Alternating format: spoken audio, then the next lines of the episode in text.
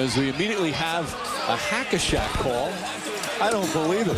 Five seconds in. No, but but that was. Uh, but that's a joke. Yeah.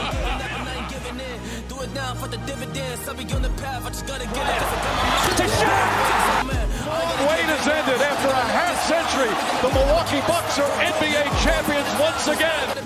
And this is his house. I am just on the journey. Just know that I'm just going to say. Muy buenas a todos y bienvenidos a un nuevo directo de Hackashack y como bien pudisteis leer en el título va a ser un directo marcado por la figura de un entrenador, del entrenador de los San Antonio Spurs, de Greg Popovich que ha entrado, si no estaba ya, en la historia de la NBA y todo esto y mucho más lo vamos a comentar aquí con mis compañeros Daniel Cortiñas por un lado y Pablo Díaz por el otro. ¿Qué tal estáis? Preparaos otra semana más para hablar de NBA, esta vez con un poquito de historia, como decías tú, aunque, bueno, tenemos que decir que, que ponías ese pequeño matiz, pero ya estaba. De hecho, estaba dentro también del, del, top 15, ¿no? Que hicieron de mejores entrenadores de la historia. Ahí estaba Popovich también. ¿Qué tal? ¿Cómo estáis? Eh, bueno, los que nos están viendo ahora mismo en directo pueden eh, comprobar la sudada que llevo encima, ¿no? Por así decirlo. Así que supongo que estarán agradeciendo enormemente que a través de la pantalla no pase el olor. Y vosotros también. Nada, ese es mi único comentario respecto a antes de empezar hoy. Bueno, Pablo quiere sacar el tema del partido. No, no, sacarlo? no lo quiero sacar porque quiero justificarme. Tampoco quiero dar una imagen de no aseado, ¿sabes? Entonces. Yo te voy a decir que esa sudada era por trabajar, ¿no? En el podcast. Claro, porque llevo toda la mañana picando piedra para la estatua tamaño real de Diego que estamos haciendo. Para la sede de Hackashack, entonces, pues. Eh, cosas que pasan, ¿no? Dentro de poco ya tendremos bueno, empleados. Un poco. Ya que has sacado el tema, coméntanos qué, has hecho para estar tan sudado. Ah, nada, bueno, señores, pues pachanguitas, ¿no? Partido ahí de Liga Universitaria y demás. Eh, victoria fácil para el equipo hoy. La verdad, yo creo que en un día bueno podríamos ganarle a Los Ángeles Lakers, por así decirlo. Y, y, poco más, y poco más. Y aquí estamos ya, listos para... ¿Y actuación personal cuánto? Nah, yo... Poquita cosa. Yo estoy retirado ya. Un chaval humilde, bien. Sí, sí, sí. Bueno, pues con esta introducción de temática personal vía Pablo, vamos a dar paso ya directamente a la actualidad y vamos con ese bajo el foco de hoy.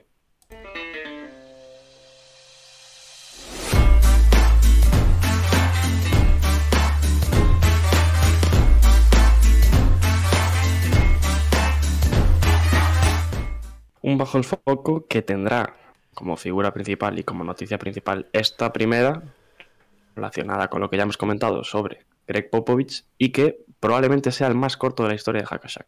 ¿Ves? ¿El más corto? Mm, yo, yo nunca apostaría porque vamos a hacer un bajo el foco corto. no, me refiero a diapositivas. Va, pero diapositivas. Eso da igual, Diego. Aquí Las diapositivas son un acompañante. Es el más corto, seguro. Sí, sí, sí. Eh, ¿cuánto, ¿Cuánto solemos gastar en un bajo el foco? ¿40 minutos mínimo? Quizás. Sí, mínimamente una hora. Sí, yo creo que 40 minutos los hacemos fácil, tranquilamente. Eh, ¿Quién quiere comentar la, noticia de la semana, no? Yo creo que está claro que es la de la semana.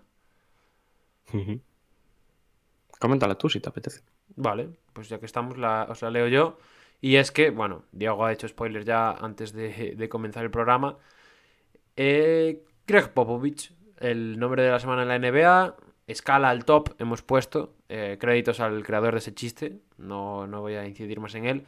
Y con su victoria, con la victoria de los San Antonio Spurs ante Utah Jazz, bastante inesperada también podríamos decir, el bueno de Greg se ha convertido en el entrenador con más victorias en la historia de la NBA. Si no me equivoco, eh, de la temporada regular, ¿no? Bueno, sí, lo podéis ver ahí a un lado, vaya.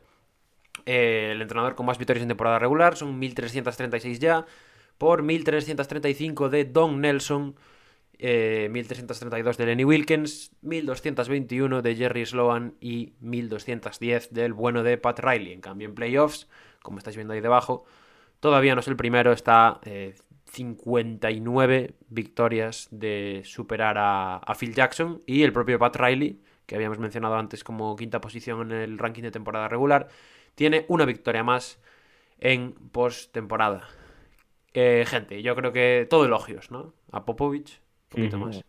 Dices, todavía no es el primero en playoffs. Estando contra Popovich, que nunca es un buen negocio, te voy a decir que ya no va a quedar primero. Ya, ya. Bueno, eh, Parece que. nunca no. se sabe, ¿no? Pero bueno, hace, hace un mes Tom Brady estaba retirado y ayer ha vuelto. Sí. Sí. Ya, bueno, Es también Tom Brady no tiene ¿no? la edad de Popovich, podríamos decir, ¿no? Pero Ya, pero bueno, las cosas pasan. quién sabe, quién sabe. ¿Qué, qué me, Bueno, qué me ¿qué- comentáis? ¿Qué me comentáis de, de ¿Qué os parece? Popovich? ¿Qué os parece? Porque es Eh, un entrenador que ha estado toda su vida en San Antonio. Antes, antes de, de elogiarle, ¿creíais que lo iba a superar? Porque esta era una duda que teníamos al principio de temporada, ¿eh? Yo sí. Es que yo creo que se ha quedado esta temporada para superarlo. ¿Y eso, Eh, ¿y eso cómo lo valoras? Claro, o sea, Ajá. en este podcast hemos, hemos hablado muchísimo del tema Popovich y si hay que hacer un cambio generacional en los Spurs. Yo creo que ya sabéis la opinión de, de Hackashack, pero la mía, otra vez más, es que es, bueno, sigue siendo un entrenador fantástico, pero yo creo que le llegó su momento y tendría que haberlo dejado pasar por Becky Hammond, ya lo dijimos muchas veces. Pero aún así, esto, hombre, no le resta mérito al récord a pesar de que es eso, es un número y que eh, estos récords siempre se van a acabar superando. Bueno, las cosas como son, él va a estar ahí hasta que quiera. Sí, sea sí. esta temporada, la que viene o, o cuando quiera marcharse. No veo yo a San Antonio diciéndole a Popovich que se tiene que ir. Echándolo. Me, me sorprendería mucho que el año que viene se sentase en el banquillo de los Spurs. Os digo. Yo creo que este, yo también. creo que este año es el último. Tampoco, Yo estoy de acuerdo. tampoco tengo muy claro que, que yo creo que, a ver, quedarse por el récord es un poco egoísta. No, a ver, ninguno de aquí tiene eh, la certeza total y absoluta de que Popovich se haya quedado para superar el récord de victorias, eso está claro. Pero- pero, pero, es un sí- aliciente más. siempre hay un pero, ¿no? Entonces, teniendo en cuenta el equipo que tienen los Spurs, eh, jugadores jóvenes, ¿no? Joshua Primo, tal, no sé qué, y que ahora tienen que enfocarse en otros objetivos, les hubiera venido bien una nueva etapa. También te digo, poco se habla de lo bien que le puede venir a este equipo tener un año de Popovich, porque eso muy pocos lo pueden decir también. Bueno, un, año y si contamos el pasado también. Porque el equipo tampoco es que haya cambiado en... Hombre, el año pasado estaba de. Rosen. Ya, pero de Rosen te lo cambia todo, prácticamente. Por lo menos a nivel de responsabilidades, por así decirlo. ¿Qué, qué, qué os parece? No, yo creo que es el momento de dar un paso a un lado. De hecho, ya lo vimos también que, que estaba al cargo de la selección de Estados Unidos y ya, ya ha pasado el testigo. Así que pues todo parece indicar que, que los Spurs pasará lo mismo. Mm, Yo coincido con vosotros en que será esta temporada, pero bueno, es el mundo del deporte, como decía Dani, y aquí pasan cosas inverosímiles siempre. Así que quizás veamos hasta cinco temporadas más de Popovich. ¿Quién sabe? Otro anillo de Popovich. ¿A cuánto se pagará ahora mismo en las casas de apuestas que Popovich gane un anillo en, en su carrera? Lo que sea. ¿Se pod- ¿Se podrá apostar por eso? No creo, pero bueno. Siempre queda bien decirlo, ¿no? Bueno, por un entrenador que Eh, hagan, hablando de anillos, cinco anillos. cuidado, ¿eh? En, en Evitando la rima es una buena cantidad, ¿eh? Evitando la rima, algo difícil para Dani, evi- evitar la rima. Eh, cuan- en, en- en ese ranking, ¿en qué posición está? En el ranking de entrenadores con más campeonatos. Por... Ah, de, de- por número dices. Sí, porque, a ver, me imagino que Auerbach está primero, porque Auerbach tiene 11 o 12, puede ser. Sí. Y después Phil Jackson tiene más, creo, ¿no? Sí. Eh, y no sé si Pues muchos no, no más. sé- pero no sé, no sé de qué está. Bueno, no sé, no sé, eso es lo de menos. A, a nivel de carrera, ¿qué, ¿con qué os quedáis de Popovich? Eh, ¿Qué os ha parecido su figura, etcétera? O sea, em, sin meternos en temas de dónde tiene que estar posicionado en entrenador histórico y tal, porque después también hay una cosa relacionada con eso en el programa. eh, voy a decir que a mí lo que yo lo que más destaco de la figura de Popovich es que ha sido un entrenador súper versátil a lo largo de su carrera y que muchas veces se suele identificar a Popovich con ese estilo defensivo que tuvo al principio en los Spurs, de Duncan y demás, pero después eh, cambió el equipo, llegaron Ginobili, llegó Parker y eh, él se adaptó también a ese estilo ofensivo distinto y después con Kawhi también es al final ha ganado siempre con equipos distintos, muy muy distintos y, ha demostrado que es uno de los mejores de la historia sin duda. No, y realmente eh, San Antonio no se entiende sin Popovich. Es un equipo que hasta su llegada no tenía ni siquiera un título de conferencia. En, los 30 años de historia que llevaba. Es un entrenador que cambió la historia total de, San Antonio Spurs, que los llevó a la gloria. Y que yo lo que más destaco quizás es que, exceptuando su primera temporada que cogió el equipo a mitad de año y las tres últimas, en todas ellas clasificó al equipo a playoffs. Con lo que decía Dani, con equipos y jugadores totalmente distintos. Habría sido muy bonito que, se hubiese retirado con esa racha en, pie, ¿no? La de meter, al equipo siempre en playoffs. Eso es, una barbaridad. Yo creo que al final, incluso por encima de los anillos y por encima de los logros, yo creo que es el, el titular de la carrera de Popovich, vamos, o el mayor logro que ha tenido. Más en una liga que, como es la NBA, ¿no? Que ya sabemos que el, el éxito es efímero, que hoy estás en, la cumbre y al día siguiente estás al fondo del océano y los procesos de reconstrucción son cada vez, eh, por así decirlo, cada vez duran menos los equipos grandes, ¿no? Por así decirlo, y sobre todo en la época en la que él ha forjado esa dinastía con los Spurs, eso, esa década de los 2000, con, bueno, ganando después también a, a los hits de LeBron y demás. Yo creo que el tema de haber clasificado tantas veces a su equipo de manera consecutiva es el principal argumento, insisto.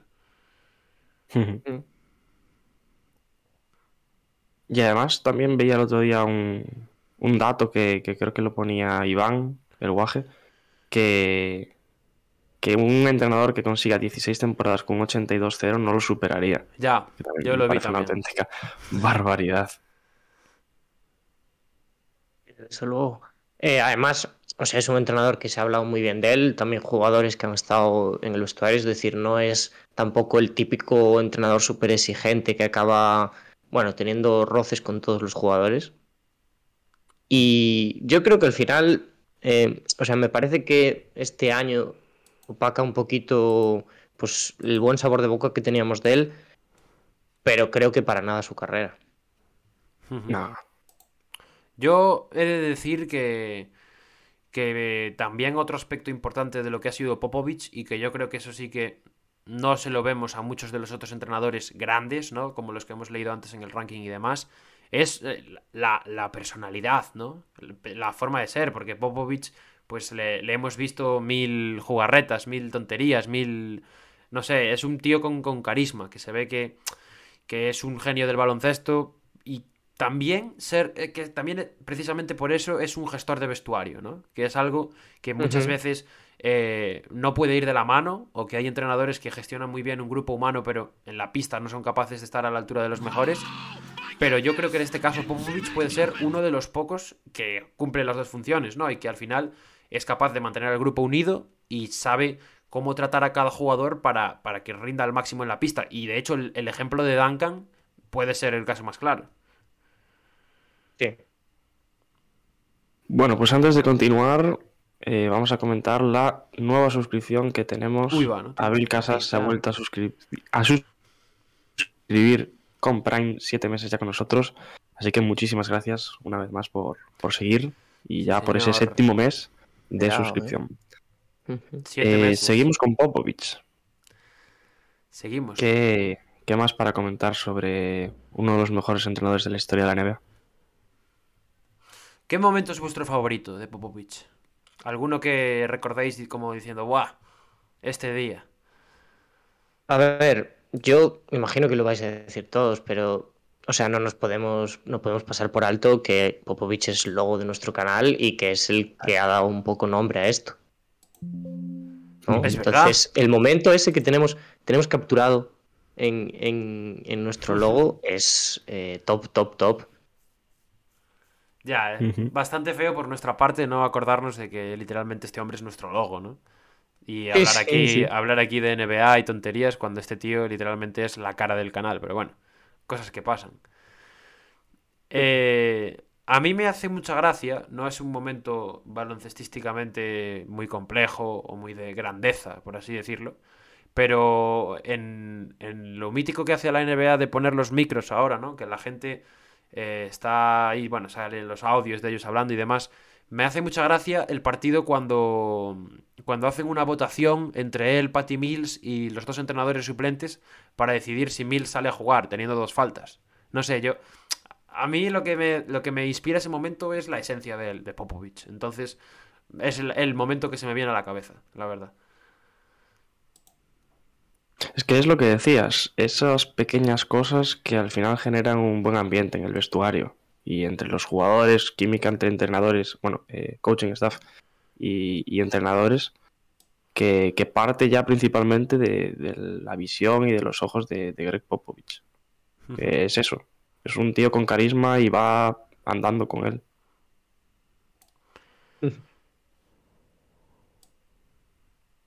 Bueno, algo, algo más. No, sé, no sé si se ocurre algo más, la verdad. ¿Quién. ¿Qué jugador creéis que. O sea, el. Bueno, entiendo que todos estaremos de acuerdo en que Tim Duncan, quizás, ¿no? El jugador más mítico asociado a Popovich. Porque, bueno, hay que recordar que también cogió a David Robinson en su momento. Sí, sí, sí. Al almirante, sí, señor. Pero es que con Duncan estuvo en todos sus años de carrera. Bueno, los de Duncan, me refiero. Sí. Duró más eh, Popovich que Duncan. ¿Quién nos lo iba a decir? ¿Pero cuál era la pregunta? Que, eso sí, es el jugador que vosotros más asociáis a su figura o el jugador que ha sido, pues, su. No sé, el, su, el que se os viene a la cabeza cuando pensáis en una estrella que haya tenido en su equipo. ¿Sabéis? yo, yo, también pienso mucho en, en Ginobili. Bueno, yo también, sí porque creo que quizás es el que llegaba con más dudas de todos y es el que más ha necesitado de Popovich o más se ha congeniado con Popovich para triunfar. Pues yo voy a decir un jugador que, o sea, que imagino que no es el típico que se os viene a la cabeza, pero yo lo tengo un poco grabado, la verdad, eh, porque me parece la definición perfecta de Popovich y es Bruce Bowen. Ojo, eh. Y os voy a decir por qué. O sea, yo creo que Popovich, o sea, está claro que lo que ha hecho con las estrellas de, que ha tenido en los equipos es lo más reconocible que tiene, pero quizás en lo que ha convertido a jugadores que no tenían realmente armas para ser determinantes en la NBA, es también lo que lo hace tan grande como es. Y Bruce Bowen al final fue una amenaza de tres que no podríamos decir, yo creo, sin Popovich.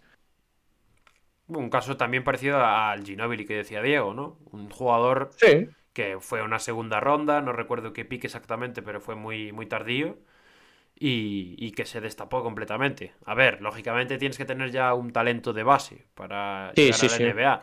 Pero sí es cierto lo que dice Dani, que esos casos son de jugadores que sacó él de la nada, por así decirlo. Y un tío también que estuvo en, en los primeros, exceptuando el último, ¿no? En, los cuatro primeros anillos de, la franquicia de Popovich. Sí, señor.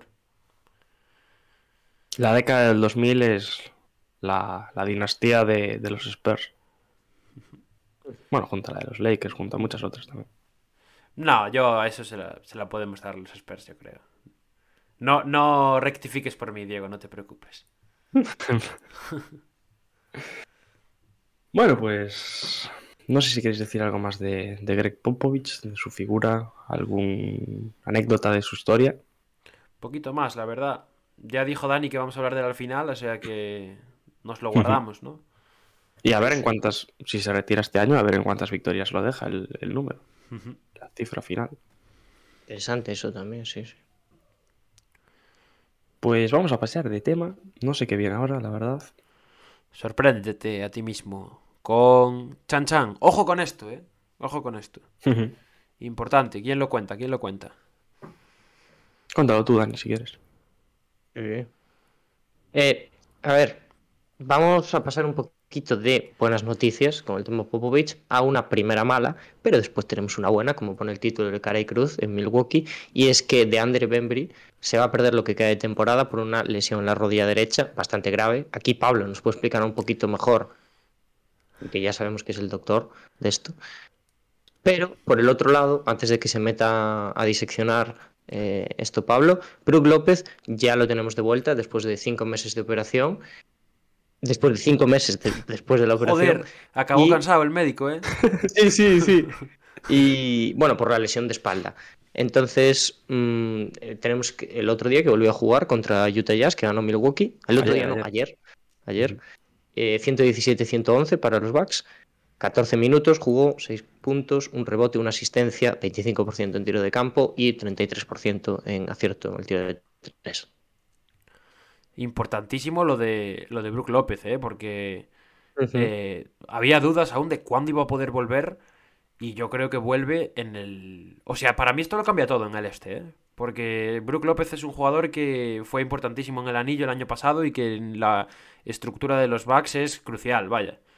Y, y, el hecho no solo de que haya vuelto, sino de que haya vuelto a un mes de terminar la temporada regular, que probablemente sea pues el tiempo que quizás necesita para coger ritmo, por así decirlo. Es la, bueno, la mejor noticia posible. Después está el tema de Bembry, que es una pena. Pues, ¿qué vamos a hacer? Las malditas lesiones, ¿no? Pero era un jugador que, que yo creo que podría haber servido también en rotación de playoffs, pero bueno, siendo un poco injusto y un poco eh, mala, mala persona, por así decirlo, si le dices a los Bucks que cambien a DeAndre Bembry por tener a Brook López sano, claro, a eso es a lo que me refiero. Con todo el respeto debido a DeAndre Bembry y sintiéndolo mucho por su lesión, pero es así es así. Bueno, y además de, de Brook López, ayer también regresó a los Bucks eh, George Hill, que también se había perdido varios partidos. Sí, otro que necesitaban también, ¿no? Porque en el deadline eh, el tema del base, ¿no? Había sido... Bueno, se hicieron con Jevon Carter. Claro, claro. O sea, Ahora va a haber competencia ahí también por, por minutos. Hombre, jugará Hill, entiendo yo, ¿no? Será el, el que salga un poco por delante, por así decirlo.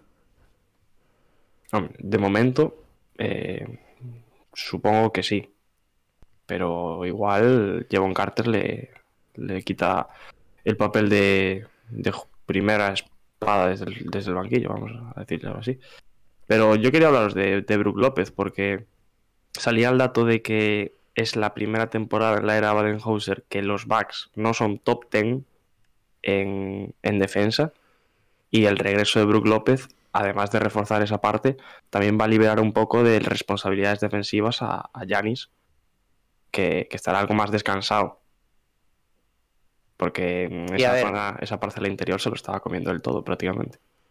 Yo, yo, no creo que, o sea, yo para mí eso no cambia tampoco tantísimo las cosas en el este porque yo a Milwaukee le seguía teniendo mucha confianza pero está claro que tener a Brook López es subir un escalón importante para los Bucks, por lo que ha demostrado en temporadas pasadas, por lo que ha crecido también como tirador y porque yo creo que le va a venir genial a este equipo que ya está a tope. Y también porque Milwaukee estaba echando mucho en falta profundidad de banco. Y, y estás poniendo a, Bobby Portis de titular, estás jugando con Ibaka, que bueno, yo creo que hasta ahora tampoco ha dado todo el resultado que se esperaba. eh, y esto lo que hace es claramente, cuando Brook López está al 100%, lógicamente, mandar a, Bobby Puertes al banquillo de sexto hombre, que probablemente sea el, sitio donde más, más cómodo está. Sin duda, sin duda. Además, eh, Bobby Portis desde el banquillo va, a volver a coger la, importancia que tuvo el año pasado en, esos periodos. Y, y, Milwaukee va a ganar esa defensa que le falta, con el dato que has dicho tú, Diego. Yo creo que, bueno, a ver cómo vuelve. Es que, es que además es lo que digo, el, plazo es ideal, ¿no? Porque tiene un mesecito ahora mm. para ponerse las pilas, para estar a tope y para llegar a la primera ronda al 100%, vaya. Milwaukee, que si ya asustaba, ahora asusta mucho más. Con López, con Gil, con un equipo muchísimo más profundo. Es verdad que la pérdida de Bembry, que venía un poco a subsanar la pérdida anterior en, el traspaso de Di Vincenzo, ¿no? Y también la lesión de, de Conaton les va a afectar, pero lo que decías tú antes, eh, con solo que regrese Brook López, este equipo ya es otro. Hay mucha gente que duda de los Bucks, ¿eh? No es la misma Y yo estoy un poco de acuerdo, no en dudar de los Bucks, pero sí estoy de acuerdo en que el aura, el aura no es la misma que el año pasado, ¿no? Hmm. Porque el año yo pasado. estoy de acuerdo contigo. El año pasado. Porque ya, no, ya no vienen de tapados. Claro, y, y, el año pasado es como que sí que se veía que se dejaban ir un poco, ¿no? Que probaban nuevas cosas, eh, esquemas diferentes, nuevas situaciones, jugadas, etc. Mm, cómo conseguir puntos de formas distintas, que es lo que les había fallado durante los años anteriores, ¿no? Pero, pero este año yo no tengo la misma sensación. A mí realmente me parece que hay días que les cuesta más. Y no es porque estén eh, improvisando o porque estén experimentando. Y también porque el año pasado quizás no había tantos equipos que se reforzasen como este año. Hombre, no, Yo creo que este año la liga en general es muchísimo más competitiva que, que en los pasados y este. sobre todo en, la parte alta del este, claro. Claro. Pero bueno, los Bucks que favoritos para, para playoffs. Favoritos, contendientes seguro. Favoritos, habrá que verlo. ¿Cómo, ¿Cómo, los veis? ¿En un rango de favoritos? ¿Dónde los pondríais? Yo creo que tienen la obligación de ser favoritos. Porque son los campeones y porque no creo que, sea una situación en la cual otro equipo sea enormemente superior, ¿sabes? Porque si, si están defendiendo título, pero resulta que lo, no sé quién se monta un super equipo, que no sé quién se junta a tres estrellones y es pues claramente favorito. Que ya sabemos cómo sale lo de juntar a tres estrellones. no, pero ahí ya sabríamos, o podríamos por lo menos dar el margen de decir, vale, hay este equipo que cuidado, que la puede liar. Pero yo creo que no ha pasado eso este, este año, de hecho se ha repartido más entonces yo el cartel de favoritos se los pongo igual. A ellos y a otros, pero a ellos seguro. Sí, yo también. O sea, yo, a ver, yo prefiero no mojarme aún porque... Eh, o sea, no porque no me guste, ¿eh? yo ya sabéis que me lanzo a la piscina, sino porque dentro de poco van a venir ya cosas de este estilo y creo que también mola más dejar la chicha para después. Pero yo soy muy positivo con los Bucks. Eh, ya lo era el año pasado antes de ver el crecimiento tremendo que pegaron los playoffs. Y claro, agarrándome a eso y agarrándome a Teto, es que tengo que serlo. Yo estoy de acuerdo con Pablo en que son, o sea, tienen que ser favoritos por obligación, porque tienen lo que tienen, lo que decías, tiene a Yanis Antetokounmpo, que es top 3, si no el mejor jugador de la liga. Eh, tienen otras dos estrellas en, en su equipo, tienen un, un plantel muy, muy, muy completo y además son los campeones. Así que yo creo que están obligados a ser los favoritos, sobre todo en, el este. Ya si metemos el oeste, puede haber otro equipo que, pase por encima de ellos, pero principalmente en el este son el principal candidato. Estamos de acuerdo entonces. Pues nada más por parte de los Bucks, ¿no? Nada más, nada más. Pues hablábamos de la lesión de, de Andre Bembry y vamos a seguir hablando de lesiones. Eh, me toca a mí comentar, ¿no? Por supuesto. Bueno, pues Cam Reddish, un tío que no está teniendo mucha suerte esta temporada, se perderá lo que queda de, año, los, este último mes de, de, competición, por una separación de hombro. Si ya jugaba poco con Tom Thibodeau, pues ahora no va a jugar nada porque está lesionado. ¿Qué os parece? Eh, es que yo no sé. Yo, si eres de los Knicks ahora mismo, no sé a qué te tienes que agarrar. A Derrick Rose, es que este año no te puedes agarrar ni a Derrick Rose, ¿eh? porque el pobre también. Nada, es que, a ver, Randall hizo ahora una buena semana, pero. Sí, en, en, en marzo. noticia positiva de los... En marzo la hizo. La barreneta. Sí. A Sayo, ¿no? Se tienen que agarrar ahora. No sé, Reddish, que además es un tío que le quedan dos años más, puede que tres, de contrato. Entonces, eh, yo creo que es difícil. la situación, la suya es difícil. A ver qué pasa con Nueva York, a ver. Quién sabe si igual Tibodó no sigue después de verano, ¿no? Después de esta temporada, igual llega otro entrenador y la situación de Reddish cambia, pero como siga así. Ya me jodería que Tibodó siguiese. ¿eh? ¿Tú crees que.? Yo no tengo tan claro que lo vayan a echar, ¿eh? esa, no, tengo ni idea, si os digo la verdad. Pero a ver, son los Knicks, pueden hacer cualquier cosa, eso ya lo sabemos, pero... Cualquier cosa. Pero tú, Dani, tú no pondrías la mano en el fuego porque van a echar a Tibudó. No, no lo pondría tampoco. Yo para nada, es que no, no lo tengo nada claro. Y Diego, por lo que parece, lo tiene clarísimo, que lo van a echar. No, no, que yo lo echaría. Ah, vale, eso es otra cosa. Yo también lo echaría, pero lamentablemente no me pagan por ser general manager de, de los Knicks. ¿Os gustaría Bueno, ser general managers? Hombre, ¿Creéis que lo haríais bien? No, No. pero da igual. Ellos tampoco lo hacen bien, o sea que. Bueno, a ver, hay algunos que sí. Vamos a, vamos a respetar. Sí, tres. Tres. Nosotros igual somos de los que haríamos 10 traspasos por temporada. Sí, pero a nosotros perdimos dos partidos y hicimos, ¡buh! La que se nos va a liar. Traspasamos mitad de la plantilla.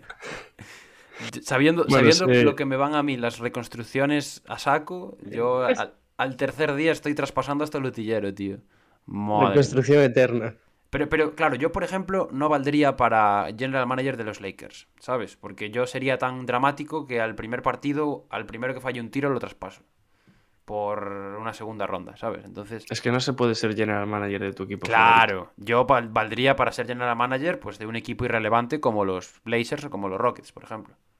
No, pero después eres general manager y le coges cariño. Y es tu equipo ya. A ver, tú eres un trabajador. Eso lo tienes que tener claro. O sea que... No, pero una vez, no, porque te encariñas, porque son gente al final y pasas tiempo con ellos y tal. Depende, si, si la cosa va bien, claro que sí, si no... Y después te cae, te cae súper bien Westbrook y dices, pues no lo puedo traspasar porque me cae genial. Y luego te echan. Y luego te echan a ti antes que a Westbrook y dices, vaya, pues igual no me caía tan bien. Bueno, seguimos con las lesiones y es que los Pelicans han tenido una semana difícil en cuanto a lesiones. Se han perdido a, a Brandon Ingram, que le quedan 2-3 días, pero ya lleva casi una semana sin poder participar en los partidos por un problemilla ahí en el tendón de la corva. Y CJ McCallum, que ha entrado en protocolos y creo que está por salir, pero eso, le deben de quedar también 2-3 días. Cuidado que no, que no volvamos a tener Cristo con los protocolos, ¿eh? como a principio de temporada. Porque Booker creo que ha estado en protocolo también. Creo que ha tenido Booker COVID ya ha salido también. O sea que a ver si a ver si ahora en playoff podemos tener un, un- unos playoffs tranquilos, vaya. Valga la redundancia. Esperemos, esperemos que sí. Y por último, última lesión esta semana, Anthony Simmons estará entre una y dos semanas de baja por No, una lesión Diego. en su rodilla izquierda. Diego, no. Mejor, ¿oh, Diego? Mejor, digo. No, hombre. Que, que- que repose, o sea, un dolorcito ahí. Perdemos cuatro partidos pero- más, tal. Ahora, número destacan otros. ¿Eh? Ahora destacan otros. Bueno, destacan otros, está claro, pero, pero mejor perder, ya que estamos. Vamos a quedar donde estamos, supongo. Ten cuidado que no entréis en play-in, ¿eh? Ten cuidado, yo lo sigo diciendo. Los Lakers ya están muy lejos. Uf, sí. En cuanto, en cuanto a talento, no, eso te lo aseguro, ¿eh? Eh, bueno, pues las lesiones se acaban aquí y nos vamos a la última parte de este Bajo el Foco, que son noticias varias. Un poquito de popurrí, ¿no? Un, Es variopintas. un zapping de NBA. Venga, pues voy a empezar yo directamente. Marquis Morris, del cual lo último que sabíamos era todo el Cristo con los hermanos Jokic, después del famoso empujón, ha vuelto a las pistas después de estar cuatro meses lesionado. Una lesión que, personalmente, a vosotros no sé, pero a mí me ha flipado el, el cómo han llevado esta lesión, porque nadie ha sabido nunca qué le pasaba a Marquis Morris. De hecho, había, salían reportes de que podría volver, el propio Morris salía y decía que sí que iba a volver, luego lo contrario, luego que el otro también volvía a subir un tweet, en fin, eh, un Cristo tremendo, pero ya lo tenemos de vuelta y un activo más para el, el batallón de Miami, por así decirlo. Yo quiero preguntar una cosa. Cuatro meses de lesión cuestan un partido. No lo entiendo. Ah, de, Que fue lo que le de cayó a Jokic. sanción, dices. Uno o dos, no recuerdo cuántos le cayó, pero Hombre, a mí me parece un poco ventajista ese comentario, ¿eh? No te lo voy a negar. Sí, pero Caruso también se perdió unos cuantos partidos por una acción similar. Y yo sigo diciendo que las sanciones deberían ser mayores. Hombre, entonces también tendrían que haberle sancionado a él, a Morris, Sí, sí, ¿no? estoy de acuerdo. Vale. Si lo dijimos en su momento. Pero entonces la lesión en ese caso concreto es un añadido, porque ya iba a estar sancionado igualmente. Quiero decir, si, si Morris lesiona a Jokic y Jokic no responde, ahí ¿cuántos partidos le metes?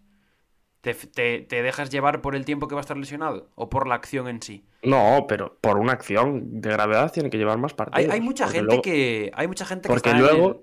en, el, barco de que, de que los jugadores estén sancionados el tiempo que el otro jugador no pueda jugar, ¿eh? No, eso no, pero a mí se me parece de demasiado. Sí. Entre dos y cinco, pero métele una sanción en la que se pierdan más de un partido. Porque, o sea, no tiene, no lo digo porque haya estado cuatro meses lesionado, sino porque son acciones muy duras que al fin y al cabo estamos viendo en los últimos tiempos que eh, los jugadores afectados, en este caso Morris, o por ejemplo la de Caruso, que también fue con, Grayson Allen, se han perdido más de cinco partidos, de diez, este cuatro meses.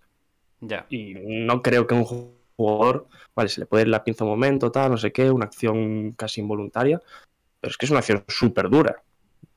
Y al fin y al cabo le está cayendo lo mismo que empujar a un árbitro, que le cayó el otro día a, a Domantas Sabonis. Eh, empujar a un árbitro. Eh, es realizar contacto físico con un árbitro. O sea, tocar eh, piel con piel.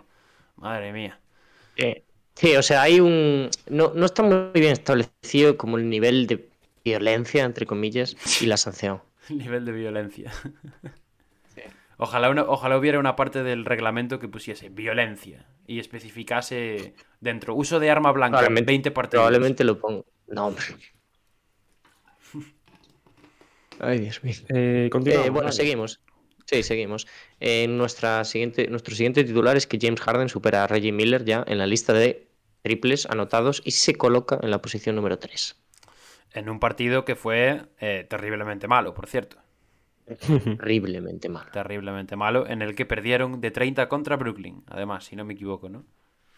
Esta semana no ha sido buena semana para los Sixers. No, no, no. ¿Habéis visto? Yo estoy ¿habéis preocupado. visto lo, que hacía Denver, que era, le sacaba una captura al tweet que ponían los Sixers eh, al principio del partido en el que Embiid metía una canasta sobre Jokic y decían 21 mejor que 15. Eh, matemáticas. Y después decían los, los Nuggets, jaja. Ratio. Sí, ratio. Eh, hay que. No escupas para arriba nunca, dicen, ¿no? Ah, pero además tan pronto, hombre. Está bien reírse de la gente. A ver, em, pero. Yo entiendo que se vinieran arriba, ¿no? Porque en Bid fueron 16 puntos en el primer cuarto, una cosa así, creo, ¿no? Sí, no, no, sí, acabó con 30 y pico también. Hizo un buen partido en Bid. Pues. Yo os voy a pues decir una cosa, ¿sabéis por qué ha pasado esto, no? Lo que. Sí. Esta semana de, los Sixers, ¿no? Yo no. Yo no digo absolutamente nada. Ah, porque los hemos metido en mejores parejas. La mejor pareja de la NBA, toma, por cierto. Además, fue matemático, ¿eh? porque fue justo eso y el día siguiente Harden hizo 11 puntos, un partido lamentable. Bueno, si, si de Harden se lleva hablando para superar ese tercer puesto de Reggie Miller, una semana se llevaba hablando. De que se le iba a hacer, que si luego el siguiente, luego el siguiente, y al final acabó siendo en el partido contra Brooklyn cuando le quedaban dos triples, creo, por, es que Harden lo mismo te mete 8 triples en un partido que te mete uno. Ya ves. Bueno, pues ya que estamos, podemos hacer promo un poquito, ¿no? Y decir que la semana pasada publicamos un podcast interesantísimo en el que hacíamos nuestro top 10 de parejas NBA. Así que os invitamos a que lo vayáis a escuchar. Y también Diego, con nuestro querido colaborador Sudi, que le mandamos un besazo desde aquí, grabaron un podcast sobre la nueva de Batman. La nueva, bueno, el Batman de la NBA, aprovechando el estreno de la nueva peli de, del hombre murciélago. Eh, seguimos con los titulares, nos quedan por aquí tres y yo voy a hablar de James Wiseman, que ha regresado de la lesión, lo han destinado al, filial de los Warriors, que si no me equivoco son los Santa Cruz Warriors, puede ser, o Santa Cruz no sé qué, y, con, buenos números, ¿eh? yo sobre todo le he visto más ancho, eh, o sea, más fuerte y bueno, poniendo doble doble, eh, zafándose ahí en la zona, en el poste y demás. No sé si, lo habéis visto y qué os ha parecido. ¿Dani? ¿Perdimos a Diego? ¿Puede ser? Creo que lo hemos perdido, sí. Pero bueno, ahí está. Ahí está de vuelta. Eh, sí, sí, sí. Yo eh, sí, he visto algún clip también y, y, hombre, yo la verdad que, o sea, siempre que hablamos de Wiseman, eh, tengo como ese run run en la cabeza, pero a mí me gusta mucho verlo jugar y quiero volver a verlo. ¿Tú, Diego? Estamos hablando de Wiseman, ¿no? Sí. Bueno, el ah, a corto plazo sí está por volver. Mm, yo creo que, o sea, yo digo lo mismo que Dani. Nos quedamos con una sensación de Wiseman bastante mala, ¿no? Porque quizás nos esperábamos una cosa superior desde un inicio y no cumplió un poco las expectativas.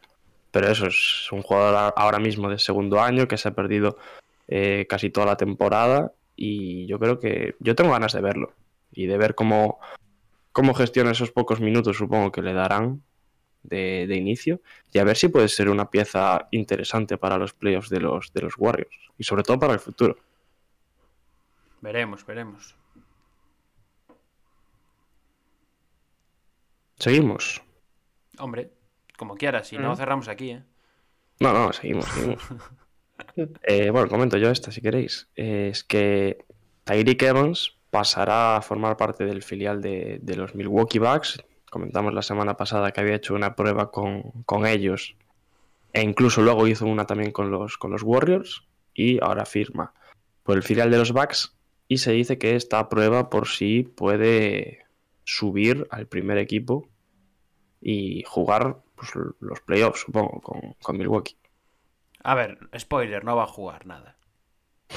Eh, Además, teniendo en cuenta eh, los jugadores que tienen los Bucks. Tenga lo que tenga. En playoffs la, rotación es de 8 y no entra. No entra. Ya tiene una. comparado con otros equipos, los Bucks ya tienen una rotación bastante amplia. Eh, y ya para cerrar, los Nets han sido multados con 50 mil dólares por dejar que Kyrie Irving entrase al vestuario en el Barclays Center en el partido del otro día frente a los Knicks, un Kyrie que, ya sabéis, por la normativa nueva de la ciudad de Nueva York no puede jugar todavía, pero sí puede acudir al pabellón, pues fue allí en primera puede fila. acudir y sin mascarilla. Puede acudir al pabellón sin mascarilla, se sentó allí en primera y por cierto, se tomó unas, palomitas. Según se ha comentado, eh, parece ser que pagó las entradas de su bolsillo. ¿Ah, sí? Sí, según se ha comentado. Bueno, Generoso. Hay, que, hay que pagarlas, digo yo, ¿no? O sea, no son entradas que le dieron del club, sino que.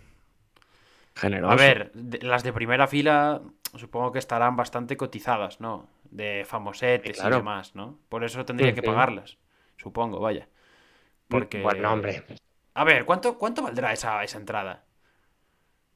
No lo sé, pero quiero decir, es un jugador de tu equipo. Pero a lo mejor si esa entrada vale 150.000 pavos, pues. ¡Hala! Tampoco. ¿Qué dices? ¿Qué dices? Yo iba a decir 5.000. ¿5.000? No, no, 150 no vale ni de coña, hombre. Vamos a ver. Tickets para los. ¿Cómo va a tanto? Brooklyn Nets contra Dallas Mavericks. Vean, chavales, eh, si, si, me, si me pongo aquí, si nos enrollamos, a mí... nos vamos a ver la NBA. Nos vamos a ver. A mí me parece una tontería, ¿eh? la verdad. O sea, lo de que pueda estar en primera fila y que no pueda estar con el equipo y tal en el banquillo, me parece una gilipollez tremenda. O sea, porque además está pegado, a ellos. No, y lo están los entrenamientos. Vamos a ver. Sí, es que no sé. O sea, al final eh, se está intentando eso, alargar un poquito esta decisión para que no parezca, pues eso, para que juegue Kairi simplemente pero está siendo un poco cantoso. Oye, de hecho Durán eh, dijo algo sobre eso, ¿no? Y Lebron también. Lebron pero Durán no, se mucho, ¿eh? Dijo que bueno, que él que... Está frustrado por la situación, pero él está de acuerdo con, las normas y todo eso, ¿no? Pero primero es la seguridad de la, en la ciudad en la que juega. Y Lebron dijo que, o sea, súper enfadado en Twitter, ¿eh? Diciendo ahí que, que, era una estupidez, que no se podía creer cómo podía suceder esto, no sé qué, tal. O sea que, bueno, cada uno con lo suyo. 20.000 pavos, ¿eh? La entrada para, el primer, para la primera fila. Ahí está. O sea, igual me... 40, ¿no? Se gastó. Igual me tiré un triplazo, pero tampoco es poco, por así decirlo. Igual, igual con lo que pagó la entrada, bueno, con lo que pagó la entrada ya les da para mitad de la multa. O sea que... Lo que hay. Lo que hay. Pues poco más que comentar. ¿Tenéis algo por ahí para decir aparte de esto? No. Que queráis destacar. No. La verdad es que. Bueno, yo os iba a decir que está siendo, bueno, una semana, unos últimos partidos de grandes actuaciones individuales en cuanto a anotación. ayer, de hecho, de hecho, ayer Kat bueno, hacía el, récord de esta temporada en puntos, 60 puntos se marcó en, el último partido de los, de los Timberwolves, pero casi cada noche hay dos, tres jugadores que se van por encima de los 40. Josh Hart, ¿no? Josh Hart. Por ejemplo, sí. Partidazo, ¿eh? Qué pena Carby también ayer, ¿no? Sí, Trey Young jugó muy bien, Durant metió 53 el otro día, ¿no? LeBron, uno de 50, algo así. Sí, se están metiendo muchos puntos. Una liga súper ofensiva. Nos vamos acercando al, momento clave y hay que ir cogiendo tono. Pues hasta aquí el bajo el foco de hoy. Y nada, Pablo, te veo listo, ¿no? Yo listo, pero vamos a jugar de la semana primero, ¿no? Ah, es verdad, perdón. es verdad, es verdad. Bueno, pues vamos a ver qué, hemos seleccionado en esos jugadores de la semana.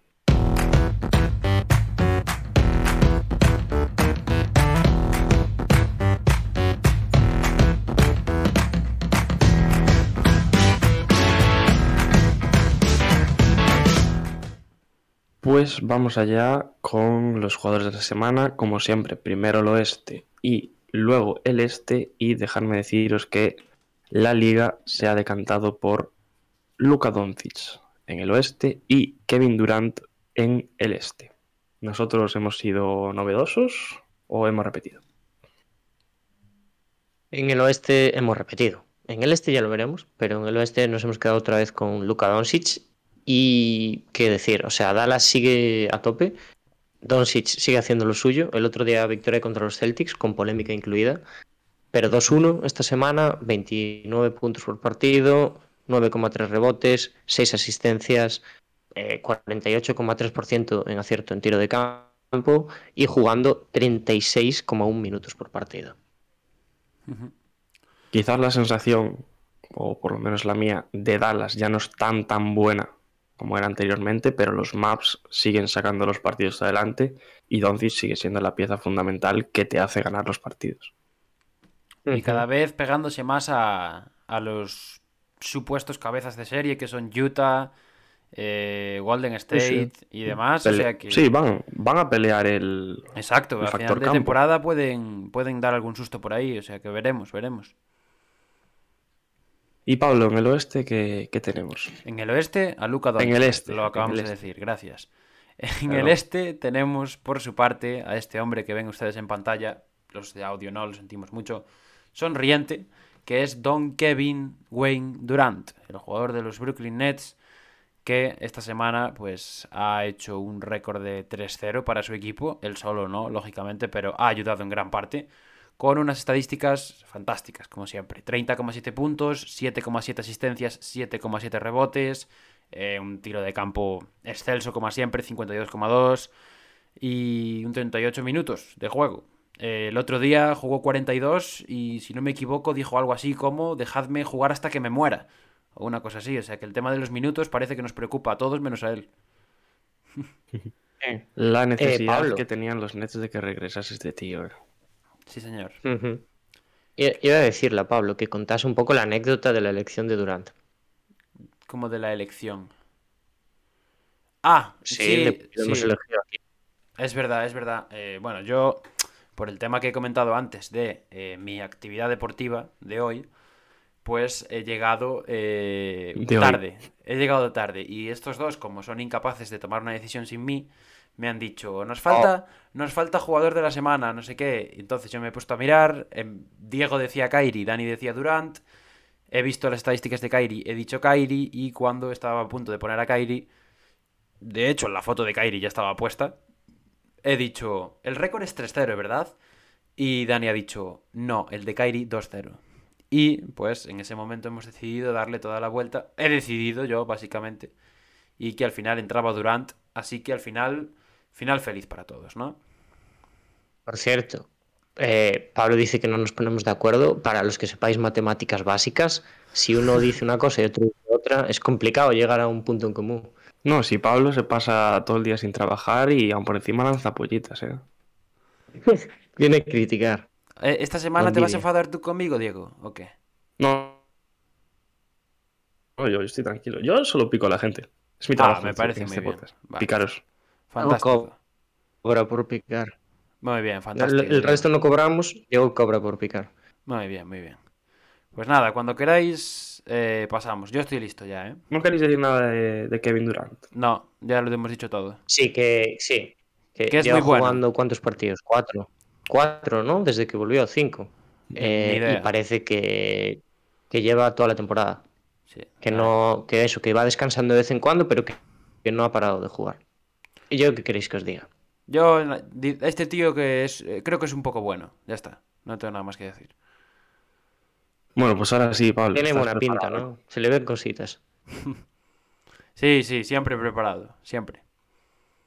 Pues vamos a ver con qué nos sorprendes hoy en el submarino morado.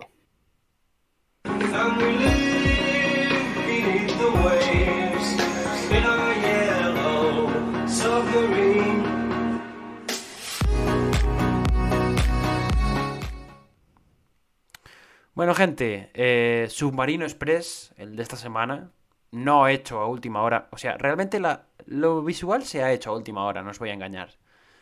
Pero venía pensado de antes, no os penséis que yo soy de hacerlo a última hora, yo aquí, profesionalidad 100%.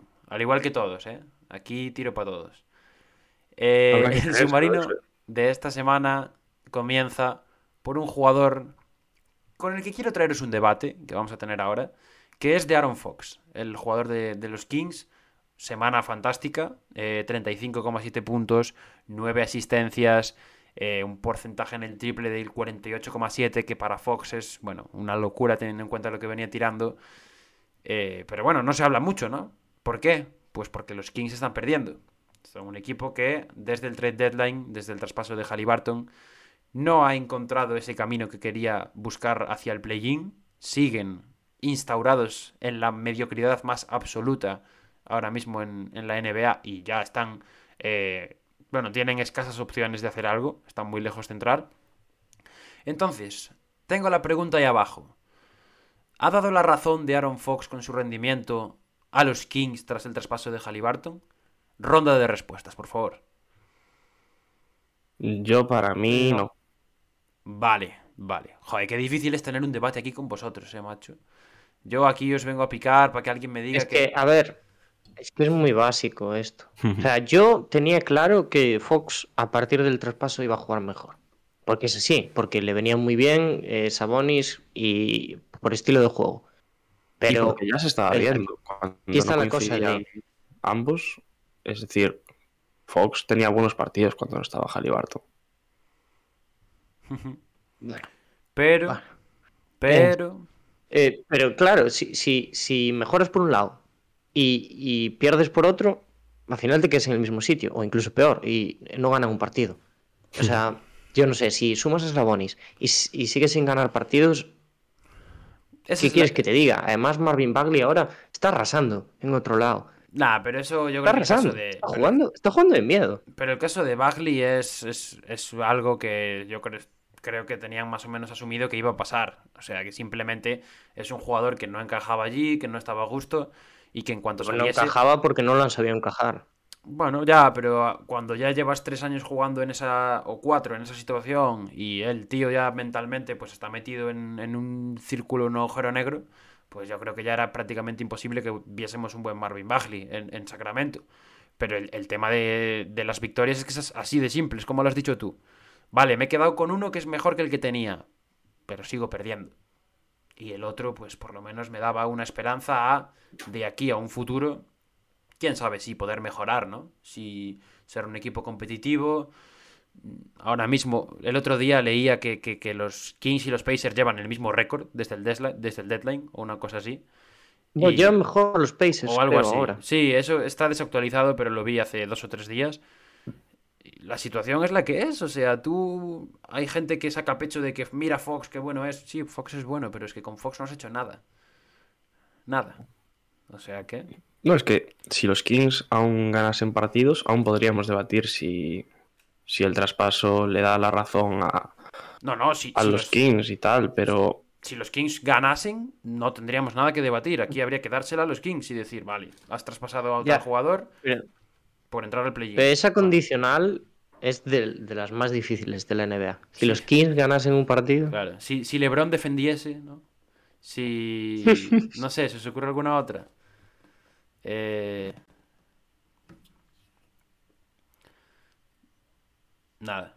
Ha sido un momento de. No estamos lúcidos hoy. Sacramento, cosas de Sacramento. Cosas de Sacramento, sí señor. Bueno, gente, pues después de este primer eh, jugador de Aaron Fox, que hay que reconocerle la semana que ha hecho, buenísima, todo hay que decirlo, pasamos a uno que ya ha salido su nombre en este programa, que es el nuevo franchise player, el nuevo jugador franquicia de los Portland Trail Blazers, Diego Álvarez. Cuéntanoslo tú, venga, primera vez que dejo a alguien que lea un jugador del submarino, por favor. Eh, Josh Hart, Vale. El nuevo ídolo de los Blazers, 26,7 puntos por partido, 7 rebotes y 4,3 asistencias, comiéndose el mundo. Ahora mismo, Vamos a decir, subiendo escalones eh, rápidamente en la carrera por el MVP, podríamos decir. Eh, Josh Hart va a ser el nuevo Damian Lillard para Portland Trail Blazers. A ver, eh, ahora hablando en serio, el nuevo Damian Lillard no lo sé, pero yo creo que merece una mención o sea, y hablando en serio, ah, está jugando muy bien desde que ha llegado a Portland. Sí, sí, pero no solo esta semana, ¿eh? desde su llegada. Por eso. es un jugador totalmente distinto. Veíamos en los Pelicans un jugador más en segundo plano. Y en Portland está cogiendo las riendas, las riendas y se siente que es el jugador más experimentado ahora mismo. Parece raro, pero es así, del, del equipo. Y es el líder. Mm, ahora además la lesión de Anthony le da muchísimo más protagonismo a él. Eh, además con los jóvenes están teniendo mucho más minutos. Y es un poco la situación que vivíamos al principio con y que comentábamos con los Rockets, ¿no? Ya el año pasado, después de, que el equipo ya se centrase más en el draft y así, pues un poco lo mismo. Están apareciendo esos jugadores que no te esperabas y, y que están dando, dando la cara y dando el nivel y un Josh Hart que a mí me ha sorprendido muchísimo eh, personalmente. me, quedo con lo que dices de jugador diferente, porque de hecho Josh Hart es un tío bastante raro, como, como, como arquetipo de jugador. Y es un jugador también... Un ser humano. Eh, ya, bueno, se le ha visto en todos los equipos que ha estado, pero que, ha, que cae muy bien dentro del vestuario. Sí, sí, sí. y se le respeta mucho. Tiene pinta de ser un crack. Y lo de raro lo decía porque o sea, su principal cualidad es rebotear. Es un tío que en, Lakers, yo recuerdo en Lakers, en Pelicans también, ha hecho partidos de, no, de menos de 10 puntos y de más de 10 rebotes. O sea, varias veces siendo el máximo rebotador del equipo. Bueno, algo que para un tío de su altura eh, no, no, es lo común. Entonces, pues Josh Hart es de mis protegidos también, he de decirlo. Eh. A mí me, me, dolió mucho que se fuera de los Lakers, pero, pero me alegro de que le vaya bien. Dani, tú no sé si tienes algo que decir de Josh Hart. A mí me cae muy bien también. Es apunte para la gente futbolera, es del Chelsea. Como tú, ¿no? O sea, sí, pues igual me cae bastante bien. Igual no está pasando buena época entonces. Ya. Si es del Chelsea. Es verdad. Cosas que pasan. Por favor. Eh, y para cerrar el submarino, queridos, eh, traemos otro nombre de la casa, otro nombre conocido, otro nombre al cual le tengo cariño, ahora más que antes, porque yo antes tampoco lo echaba tanto de menos. Pero Ivica Zubac, jugador de los Clippers, eh, caería de pie en estos Lakers. Entonces me he acordado de él. La semana de los, de los Clippers es bastante buena. Bueno, es negativa porque es un 2-3, pero es que han jugado 5 partidos esta semana. Y, siguen ahí en el play-in, siguen siendo un equipo sólido, que saca sus victorias, que hace sus cositas y demás. Y Zubac esta semana ha sido uno de los mejores con 15,2 puntos por partido, 11,8 rebotes y 2,5 eh, tapones y robos, 1,2 de cada, por así decirlo. Ahí hago la suma un poco trampa para que parezca que es un número más grande, ¿no? Esa la mítica. Eh, y eso, que, que he hecho de menos, vaya. Mm. siempre que hablamos de Clippers es un jugador del que me gusta, me gusta lagar, ¿eh? O sea, me parece que, tiene sitio en todos los equipos y que si le saben guardar un poco los defectos, que yo creo que tampoco tiene muchos, es eh, de los mejores jugadores para tener en tu equipo, de las mejores piezas, ¿no? Sí, a ver, es un jugador limitado, pero lo que hace lo hace muy bien. Sí, sí. Totalmente de acuerdo. Muy bien, pues rápidamente, concisamente, no sé si existe esa palabra, pero yo la digo igual. Bueno, para hacer la última hora, Pablo no está mal. Eh, no está hecho última hora, gracias por la pullita, pero esta no te la doy. Todo, todo listo, muchísimas gracias, queridos. Dani, ¿tú qué? ¿Lo aplaudes hoy a Pablo? Sí, yo siempre. Bien, Bueno, la semana pasada te costó. Dani, Dani me aplaude por compromiso a veces. Porque Yo siempre aplaudo, lo que pasa es que aquí queréis buscar rencillas. Porque sabe que yo siempre voy a aplaudir su, su ojo de pop, entonces siente la necesidad de que no me venga abajo. Por eso se me aplaude siempre. Me buscan las cosquillas, pero yo soy impenetrable. Y ahora pasamos el testigo. Te pregunto a ti, ¿estás preparado, Daniel? Listísimo. Pues vamos allá con tu ojo de pop de hoy.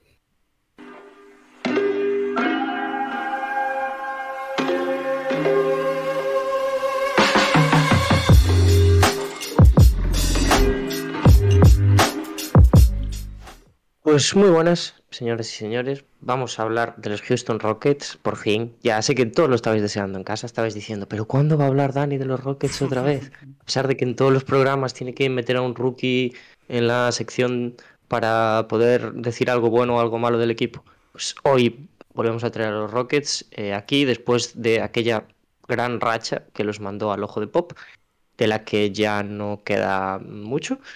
Eh, pero hoy vamos a hablar bien de los Rockets, aunque no sea la tónica habitual, y vamos a hablar bien de Jalen Green, que tampoco es algo habitual.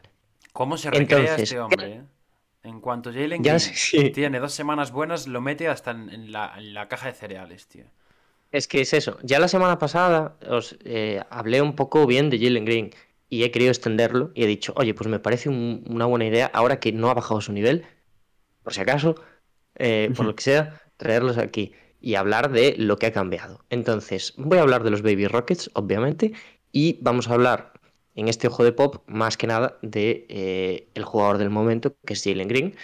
Y para Silas, os voy a decir que Jalen Green siempre se ha tenido que convertir en algo más que ese jugador anotador principal, eh, que tenía esa capacidad atlética y demás, y tenía que ganar mucha más confianza en las jugadas de playmaker, ¿no? Que le llaman. Creo que lo ha hecho. Os voy a explicar por qué hoy. Cosas que estamos viendo distintas. Pero antes de meternos en esto, os voy a pedir. No creo que tengáis mucha opinión sobre los Rockets en general, porque imagino que no los veréis mucho. Pero sí sobre Jalen Las cosas como son. Yo llevo desde la racha sin verlos. No te voy a mentir. Tío. ¿Tú los viste no sé, alguna pues, vez, Diego? Pues, de cualquier cosa. De, yo los vi un partido de, la semana pasada, pero no recuerdo contra quién era. Ya, ya, ya. Yo tengo una novia, va a otro cole. Ya, ya, ya. Sí, sí, sí. No, pero yo lo que os voy a decir de Jalen Green es que lo veo más cómodo con el balón en la mano. Hombre, es que más incómodo. Estaba, estaba difícil. no, pero lo veo más cómodo, más seguro de sí mismo. Y poco más, la verdad. no sé, no sé. No hay, no hay, ganas. Yo no sé qué decirte. No, no es que no haya ganas, es que. Yo sí. Me da rabia, me da rabia porque no lo, no lo he podido ver a Jalen Green desde que. Bueno, miento, lo vi contra los Lakers el otro día, miento. Y. Bueno, entonces al buen Jalen Green. Claro, claro, te iba a decir, vi al buen Jalen Green, pero mi frustración con mi equipo no me permitió disfrutar del buen partido que hizo. Entonces, entiéndeme un poco, ponte en mi lugar. Eh, sí, sí.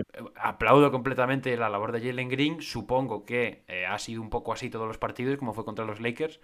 Pero, bueno, pues, pues cosas que pasan, ¿no? Que te ganan los Rockets y tal. No, no pasa nada, Pablo, porque yo ya sé que eso, que son momentos duros y tal, por eso hoy pasaremos por ese partido unas cuantas vale, veces también, eh, para que no pero, pero vamos a hablar un poquito del cambio que hemos visto y durante la temporada yo creo que podemos coincidir los tres en que vimos cómo titubeaba un poquito Jalen Green cuando tenía la pelota en la mano, en este tipo de jugadas eh, en las que tenía que decidir él. Y más que nada, o sea, yo voy a hacer una asociación estúpida también. A ver si me la compráis o no me la compráis, pero a mí me ha dado la sensación a veces que era un poco Vinicius. Puede ser. Vinicius, dices, dices Vinicius rookie, ¿no?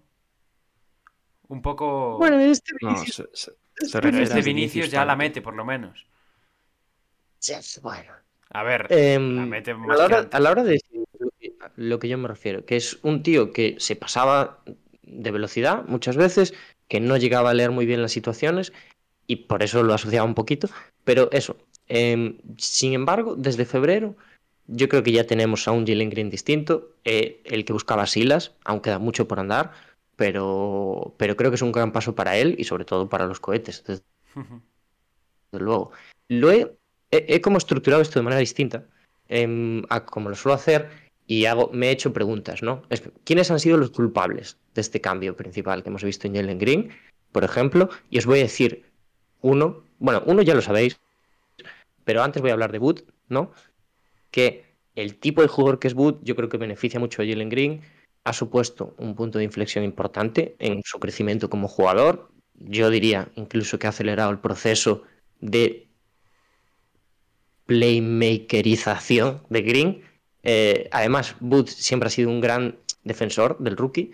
De hecho, el otro día dijo, tengo por aquí apuntado, el Green agresivo es el Green bueno.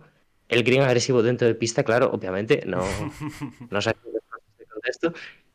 Eh, y esto que decía era un poco para explicar eh, que con bola es mucho mejor jugador. Y se siente mucho más cómodo él una vez que ha asumido ciertas cosas. Otro de los culpables de este cambio, desde luego que ha sido Silas, eh, le ha metido en la cabeza que necesitaba convertirse en un jugador mucho más completo. Esa idea yo creo que ya ha germinado completamente en la cabeza de Green, lo ha beneficiado incluso en su faceta anotadora y ahora ya no es un jugador más ocasional que se juega esos tiros puntuales, ahora decide él, que es lo importante, y decide él cuáles son los tiros buenos, sus tiros buenos. Tan buenos son sus tiros que desde el 1 de febrero Green es el jugador que mejor porcentaje de acierto tiene en tiros de media distancia. 58,1%. ¿De toda la liga? De toda la liga para que veáis que tengo, bueno, me imagino que esto no será a un nivel global porque estaremos hablando de interiores que tiran dos veces por partido, ¿sabes? Pero eh, por volumen supongo que será esto. Em, ¿Por qué ha mejorado su tiro de media distancia? Vamos a meternos en esto, que es los equipos conocían un poquito el juego de Jalen Green, básicamente, y lo defendían partiendo de la base de que es un gran tirador de tres, de que es un gran penetrador también, y por eso la defensa que veíamos se basaba en coberturas de triples y grandes, jugadores grandes me refiero, pendientes de si iba hacia canasta, dejaban un gran espacio intermedio en el tiro menos efectivo, podemos decir, de la liga, que es el de dos puntos, y Green se, busca las castañas ahora en, ese, en esa jugada. Es la que le gusta hacer hemos visto que ha mejorado muchísimo en esos mid-range shots y a partir de bloqueo, que es lo que estamos viendo últimamente, que por cierto, últimamente este bloqueo también llega más por parte de Sengun que de Wood, porque bueno, Wood ha estado lesionado, ha estado tiempo fuera también y tal.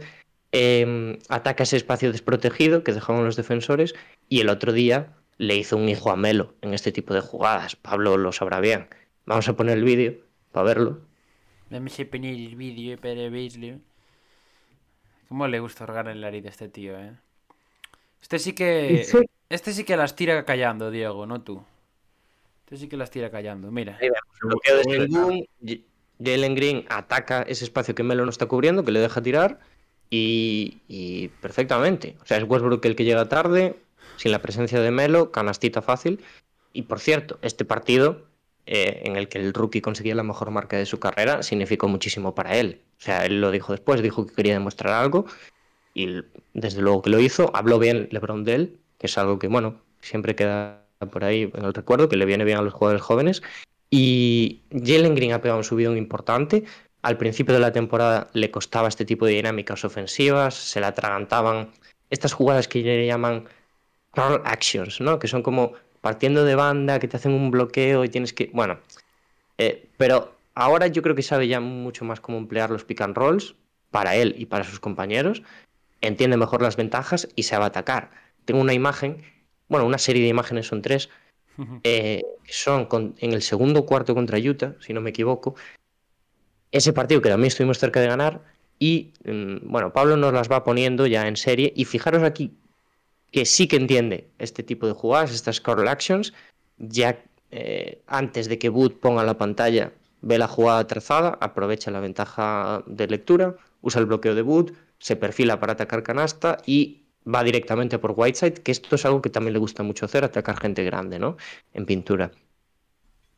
Mm, para que veáis un poquito cómo ha cambiado todo a nivel esquema y en la cabeza, sobre todo, de, Kevin Porter Jr. Hoy de Kevin Porter Jr.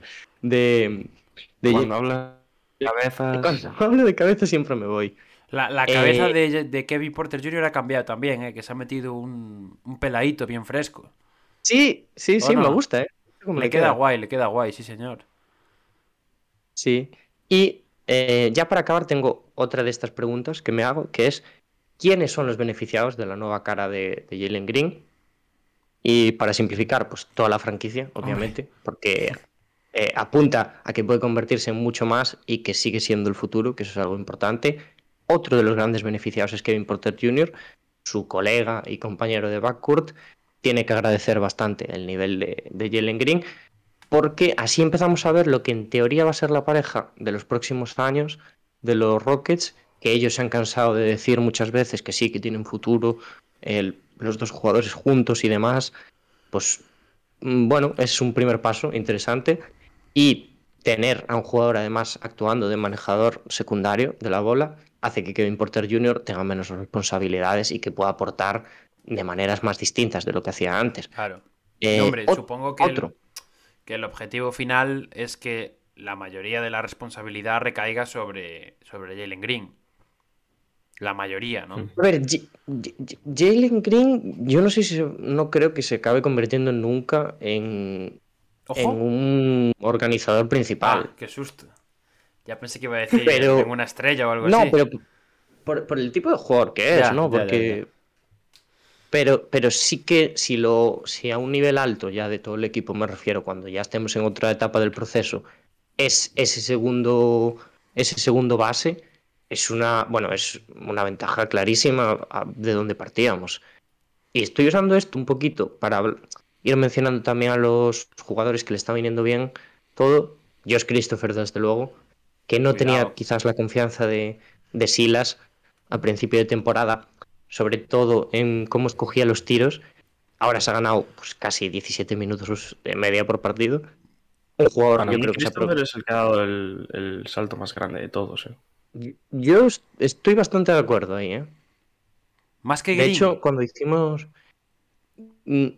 A ver, es que ahora, o sea, si te, si, te hablo de temporada. Vale, pero si Green mantiene esto hasta el final de la temporada regular, tú dirías que. estos son estos son demasiadas buenas noticias. Entonces, yo, o sea, si esto lo mantiene Green, yo desde luego que me quedo con Green. Con el, con el crecimiento de Green, antes que con el de Christopher. o sea, lo que estamos viendo puede parecer una tontería y aquí traigo eso, dos jugadas para explicaros un poco como tal, pero es, es, un, es, un cambio ya no solo en, en la cabeza, es, un cambio en la forma de jugar que le va a venir genial para el futuro. Y es lo que digo, o sea, Josh Christopher, ahora, también es verdad que Josh Christopher sabe cómo ganarse el pan solito, ¿eh? Se aprovecha de Green, pero sabe cómo ganarse el pan solito. Sobre todo, gente que en el juego se ha visto claramente beneficiada por lo que está haciendo Jalen Green, los pivots. Udis Sengun. O sea, con un nuevo organizador en plantilla, los pivots están recibiendo mucho más balones favorables. Ya veis que Sengun también, cada minuto que juega, eh, lo convierte en, oro. Y Wood se beneficia de un Green mucho más inteligente, eso está claro. Pero pero la persona más beneficiada de todo esto está clarísimo y es Silas. O sea, yo creo que a Silas le han caído muchísimos palos. Imagino, también os, voy a decir que mm, si no estáis mucho en la onda de los Rockets, igual porque yo sigo también alguna cuenta de Twitter Rockets y tal, y eso es como eh, jungla, ¿no? prácticamente.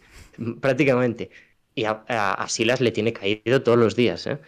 Y yo creo que esto también es una pequeña, este pequeño logro, ¿no? es una prueba de, de, la capacidad que tiene como entrenador y sobre todo como desarrollador de jóvenes. El otro día Doncic también hablaba muy bien de él, decía que los Rockets que ni de coña se podían deshacer eh, de él y que, que, le estaba viniendo muy bien a los jugadores y yo creo que esto es una prueba fundamental de ello. Yo y... quiero hacerte una pregunta. Venga, dale, dale Diego. Pregunta, sobre preguntas. un jugador que, que no has Dudas. comentado y que me interesa especialmente, que es Jason Tate. Pero ese ya Es no que mejora. Ese de- ya sabemos lo que Tate hay. yo creo que no hay mucho que comentar.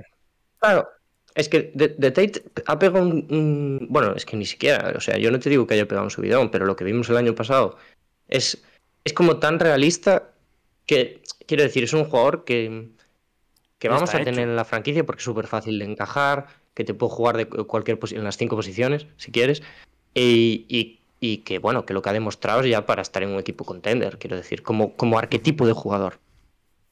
Y Pero- este crecimiento de Green no opaca un poco el protagonismo de que pudiese tener Tate. Pero yo que, yo creo que Tate no es un protagonista o no está. No, No, es un no, jugador que deba ser de protagonista. Estoy de acuerdo. Ni, ni- ni lo es, ni lo quiere, claro. Claro. A él lo que le viene bien es ser un underground ahí, un secundario que, que cumple en defensa, que hace sus cositas y para adelante. Esto al, al que le va a venir muy bien es a Boot, que ahora Boot es uno de los jugadores más cuestionados de la plantilla. Ya, aunque parezca que no, ¿eh? Pero ah, yo he visto a gente ya en Twitter que he dicho, ha dicho, bueno, tenemos que traspasarlo ya. Y he dicho yo, ¿cómo? Pero yo creo que el problema es que no ha tenido continuidad tampoco este año. Sí, a ver, es un tema difícil. Yo creo que tampoco se puede mostrar muchísimo el equipo en el que está. Pero bueno. Ya, ya. Pero bueno, miras a Shea, por ejemplo, y es otro rollo. Sí, sí. Claro. A Sí. ver, no es el mismo caso, lógicamente, son cosas totalmente diferentes, pero, pero bueno. Pero es que en Houston, Boot sabe que hay un jugador por delante de él e incluso más si nos ponemos. Yo no lo, no lo creo. Y, a ver, Que es Green. El único. Y hasta ahora Green ha sido lo que ha sido, hasta esta Ya, racha. pero mm, Por eso. Yo, A esper- ver, yo Booth- esperaba más de creo- hasta ahora. yo también, yo estoy Yo- de yo acuerdo también. contigo. Lo- sobre todo teniendo en cuenta la Wood- temporada que venía del año pasado. Por eso. que tiene unas virtudes que no son tan visibles. Es decir, si, si tiene gente activada en el backcourt, es súper fácil que él esté muy bien. Porque es un jugador que eso, que te juega adentro, que te juega afuera, que te pone pick and rolls, como te hace o cualquier cosa en pista. Y yo creo que eso, mm, bueno, la situación no es la más favorable para él, o no era hasta ahora. Y ya sabéis que yo he sido eh, mm, un crítico de Jalen Green durante toda la temporada.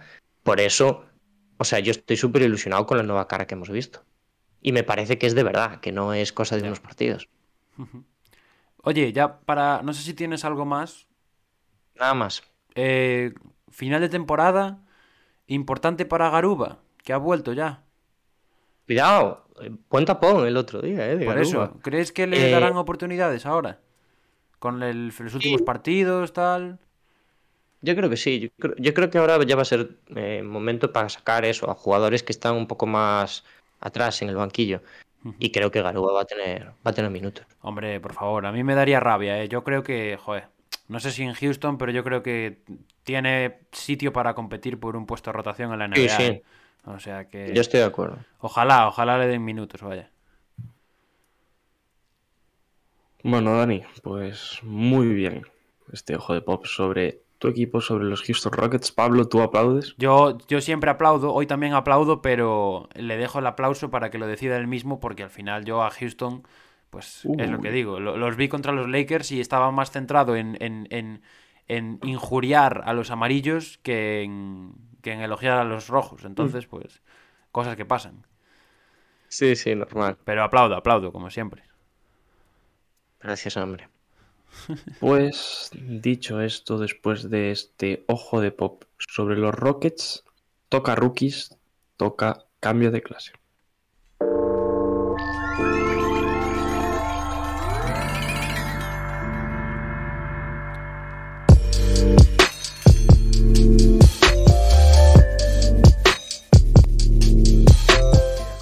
Bueno, Aquí estamos, con las luces una vez más, ¿no? Semana muy buena esta para los rookies. Sí, ¿eh? muchísimos, ¿eh? Muy, flipa, muy flipa, buena. flipa. Hay algunos hecho, que, de- que estuvieron aquí la semana pasada que podían haber repetido. Es decir, que los de Oye. siempre eh, están on top, pero cada vez más. Sí. Los de Os siempre, los. Cunningham, los Mobley, los Scotty Barnes y etcétera.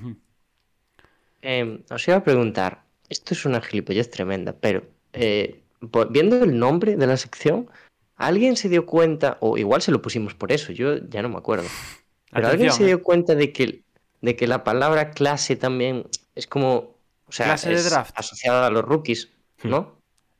Ah, pues Sí, no. claro. Pues yo no, no me había fijado. O sea, cambi- cambio de clase es muy guay porque quiero decir, si tenemos una sección de cambio de clase todos los años, todos los años cambiamos de clase de rookies. Cada clase de draft. No lo sabía. eh, estoy hablando en serio. Yo pensaba que cambio de clase No era yo tampoco, es que creo que no la pusimos chavales, por eso. Chavales, tal, eh, están jóvenes, van al colegio, cambian de clase. Sí, sí. Eh, referencia a la serie de Disney Channel que veíamos los que tenemos insomnio. eh, yo creo que ahí se quedaban las referencias, la verdad, pero me... Vale, no, yo creo que borramos esta parte del podcast y ahora hacemos como que lo sabíamos desde el principio. Así quedamos mejor. ¿Te parece bien? Venga, Me editor, pues perfecto. corta aquí y empezamos con la sección. Editor, Dale, Diego. Hoy cobras, editor. Ahora tampoco nos pasemos. Eh, bueno, empiezo yo. sí. Empiezo yo con el rookie de los Portland Trailblazers, Trendon Watford, que es otro que ha aprovechado los minutos, pues porque ahora lo comentaba antes Dani un poco eh, sobre el tema de Garuba. Es el momento de, de que los jugadores que menos están jugando en estos equipos de la parte baja de, las clasificaciones, tanto del oeste como del este, empiecen a dar minutos a los menos habituales y también más minutos a los que ya estaban teniendo eh, bastantes, como, como este jugador que esta semana ha pasado 35, a jugar perdón, 35,5 minutos y ha hecho 23,7 puntos, 6 rebotes en un 53,1% en tiros de campo. Un jugador que empezó el año siendo uno de los mejores jugadores eh, two-way de la liga, con un contrato two-way, y que ahora ya se ha ganado la renovación y ya es parte de la, de la plantilla de los Portland Trail Blazers para los próximos cuatro años, creo. Com- que, compitiéndole, bueno, Diego. compitiéndole el jugador franquicia a Josh Hart, ¿eh? Cuidadito. Sí, sí. De cuidadito. hecho, lleva, bueno, no es su primera semana, ya lleva también unas cuantas semanitas a bastante buen nivel. Un jugador también que selecciona muy bien los tiros, si tuviera que destacar algo. Bien, bien. Ahí, ahí, vamos más allá, Diego, me gusta. Y Dani, te quería preguntar una cosa que antes se me lo pensé y se, y se me olvidó. Bueno, preguntar no, comentarte. Eh, Garrison Matthews renovado también, cuatro años. Sí, sí, sí, sí. sí. Buena firma, Ahora parece ¿no? que empezamos a renovar a la gente. Sí. Garrison Matthews sí. tiene un poco pinta de eh, rapero, flow, eh, Machine Gun Kelly un poco, ¿no? Eh, total, ¿eh? Tiene pinta de... Totalmente. De, sí, de subir fotos con chavalas en un jacuzzi, la verdad. Pero bueno, oye, nos vamos a fiar Chavalas su- que no pasan la edad, la edad mínima. A ver, a ver, a ver, tampoco nos flipemos, yo ahí no me meto ya. Harrison un abrazo, ¿eh? Venga. Vamos a dejar que hable su baloncesto por él hasta que haya noticias extra- extradeportivas de que nos lo confirmen. Eh, Dani, Hasta que hablen sus cargos. ¿me, me dejas a mí al del final hoy? Porfa. Que- Ay. Que siempre lo haces tú y yo, yo- No, a mí no se sabe el nombre del del medio, ¿verdad? A mí también me gusta. Sí, No sí tengo que, ni idea de quién es. sí que me lo sé, pero Dani no se sabe el del medio. Dan- Yo no tengo ni idea de quién es. Yo cuando empezó a poner caras dije, no. Eh, te digo una cosa, Dani, te estoy pidiendo el del final porque yo tampoco lo sé. Un saludo. ¿eh? Joder. Oye, gente de, en Bueno, se vuestras nota casas. quién lo hizo entonces, ¿no? Por, por favor, no nos dejéis por poco profesionalismo. Eh, vamos a preguntar en Twitter con una foto quién es ese tío. ¿Vale? A ver si alguien responde. Sin mirarlo. Venga, lo voy a preguntar ahora mismo ya. Venga, pregúntalo ahora mismo. Eh, Di- Diego, ¿lo quieres hacer tú ¿Me también? dices el nombre, Diego, para buscar la foto? Se llama Aaron. Aaron. Ah, ¿No sabéis el apellido? Aaron Wiggins. ¿Aaron? Wiggins. Pero, pero este tío no empezó la temporada en Oklahoma. O sea, en plan, lo han fichado hace poco. No, sí que empezó, ¿o qué? Sí, De bueno. hecho, este- entró en sombras, me parece, una vez. Entró en sombras. ¿Pero por qué iba a entrar este tío en sombras? Sí, sí, es Me la primera parece. vez que lo veo en mi vida. Digo yo. A- aparte que nunca tenemos sombras. Joder, yo creo que si ha habido sombras no Joder, serán al para meter a. Aaron Wings. Bueno. Diego, yo creo que eh, lo, lo justo aquí es que hagas tú a Aaron Wings también, porque eres el único que no ha mancillado su nombre aquí, o sea que... No, a ver, yo tampoco sabía su cara, ¿eh? Las cosas como son. Vale, pero tú Yo- por lo Yo menos... vi su nombre y puse sus... Sus stats, vale, pero no, stats, no sí, voy a ponerme yo a decir aquí, bueno, fantástica semana de Aaron Wings, cuando hace un minuto acabo de decir que no sabía ni quién era, que me lo cruzo por la calle y no me entero.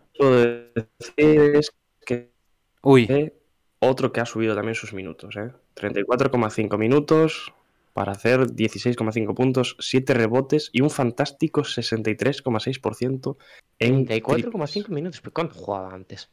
cero, Este, pues, cero. no, cero, no. Yo, yo este tío, a ver, si me Yo no tengo preguntas, ni idea, Pablo, tampoco. si me preguntas la rotación de Oklahoma, quizás me sé seis jugadores, pero este tío yo no, no me suena que... Yo ya te digo, no me suena ni que empezase la temporada, pero vaya. Se, No, se nota que vemos muchos partidos, ¿eh? De Oklahoma, ver, ninguno, o sea, ya te lo digo. Ninguno. Yo sin que, eso, yo sin querer faltar eh, a Oklahoma, o sea, tiene tíos como este para dar y tomar. O sea, Además son todos iguales. Es ¿eh? que es- Literalmente, eh, ver, literalmente yo no- yo no robot. quería A mí si me dices, Yo robot, a mí si me dices que este es el Jeremy Robinson él, me lo creo.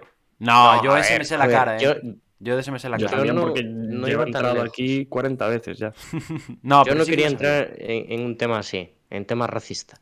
Pero, eh, o sea, hay tantos jugadores en Oklahoma que cada día juegan uno que yo no, no puedo seguir la pista a Eso es cierto. Por favor, yo tengo, tengo familia, tengo amigos. Y he de decir una cosa. He de decir una cosa. He dicho que no vemos a los Thunder, que es verdad, pero probablemente los vea algún día de estos, porque lo de Shai últimamente está siendo fantástico. Y es cierto que hay cositas, yo hay algún jugador que lo he metido alguna vez en el submarino, como Bazley, por ejemplo, que me gusta mucho. Así que vamos a reconocer ¿Lo aquí... metiste sin ver o qué? ¿Qué? No, no, no. Yo siempre los jugadores que meto los veo, ¿eh? Por algo los meto. Pero, pero bueno. Pedimos disculpas a nuestro querido amigo Aaron por la falta de respeto. Y ahora, Dani, ya te dejo a ti a, a Bones Highland. Todo para ti. No lo quieres tú ahora. No, hombre, ahora ya. Tíralo tú. O sea, no, no era porque te gustara, ¿no? Era por. Claro. A ver, me gusta Bones Highland, pero. No, no, la. El, el secreto era el mismo que el tuyo, sinceramente. Eh, bueno, pues Bones Highland es nuestro último jugador de luces. 16 puntos esta semana, 3,7 rebotes, 3,7 asistencias, metiendo el 52,6% de los tiros de 3. Y ayer, siendo fundamental, que no sé si metió 21 puntos, 20 y algo, en la victoria de los Nuggets contra Filadelfia. Muy bien, muy Y reencontrándose con su profesora del instituto. Es verdad. Y, y Le hicieron ahí un vídeo. ¿Habéis visto lo, lo de los bomberos también? Que le dieron ahí una chaqueta personalizada del cuerpo de bomberos porque ayudó en no sé qué. Bueno, mira, me No, sé, sí, de verdad, me sé que Bones Highland ayudó al cuerpo de bomberos y no me sé el nombre de Aaron, tío. Yo soy, soy un sinvergüenza. En fin. Oye, antes de cerrar la sección, os quiero hacer una pregunta. De rookies. Porque veo Comenta. debate últimamente y me, me interesaría saber vuestra opinión sin entrar muy en profundidad sobre lo que creéis. Pides mucho ya. Os voy a preguntar, ¿para vosotros hay carrera por el rookie del año? Sí. Sí, vaya mes. que sí hay. La hay más viva que nunca, diríais. Mm, No. Más que en los últimos años, sí. No, Ah, no, bueno, no, yo sí. hablo de este año. En esta temporada. Esta yo creo que ha estado más apretada todavía. O sea, no es, el, yo- no es el momento. Yo, en el no, que más yo apretada creo que está. ahora es cuando más abierta está, ¿eh? Bien, Yo, bien. yo creo que es cuando más abierta está. Yo estoy con Dani, yo estoy con Dani. Pues lo tengo bastante claro hoy en día. Hay mucha gente que lo tiene clarísimo, que, que, bueno, podemos decirlo, que el rookie del año va a ser Mobley. Hay mucha gente que, que ya no da Ya. opción a otras cosas. Y tienen argumentos de sobra, todo hay que decirlo. No, Pe- pero yo no lo tengo Jalen Green, ¿no, Dani? tan claro. Ay, es en- el otro día, no sé, no sé quién, a quién lo, lo leí y tal, pero ¿puede Jalen Green reengancharse en la carrera del rookie por el año? Eh, Por favor. Bueno, bueno. Bueno, dejémoslo ahí. Eh, Diego, cuando quieras, por favor. Cuando quiera. Cuando quiera, pues después de este cambio de clase con anécdota incluida en cuanto a su nombre y denominación, vamos a pasar a la última sección, bueno, la última no, la penúltima, perdón, sección del directo y vamos con Rolling or Falling.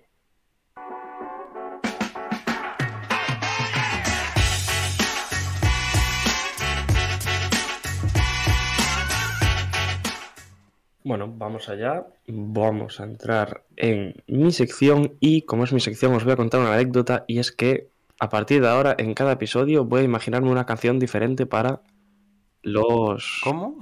pasos de sección. Hoy tocó la de Doraemon. Una, una canción. Sí, hoy me he imaginado Doraemon en mi cabeza. Ah, bueno, todos los si quieres cambiarla todas las semanas. No, hombre, no. No, no, en todos los pasos me imaginé Doraemon. Yo, eh, vale, pues te hago el favor y la semana que viene te pongo Doraemon. ¿Te parece bien? No, pero eso tiene copy, ¿eh? Pero eso tiene, tiene copy. Malo será, ¿no? Si la pongo en japonés. eso tiene copy. no tiene gracia. No sé. En japonés tendrá más copy aún. Puedo meter una cover de la rollo, la intro de Doraemon en, en, en eh, no, Pablo.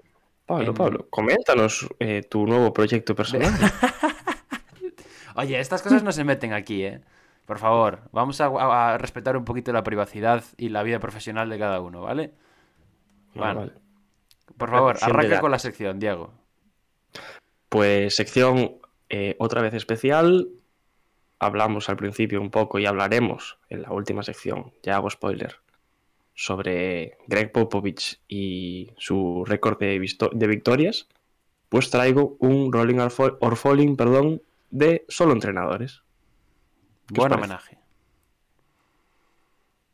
Vale, pues empezamos de abajo para arriba.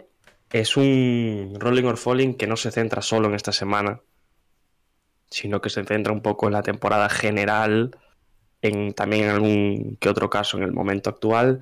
Y empezamos con John Bickerstaff y Jason Kidd. ¿Por qué ambos están en la última, bueno, en la última posición, primera, como, queráis verlo, la más baja? porque no me decidía por uno de los dos.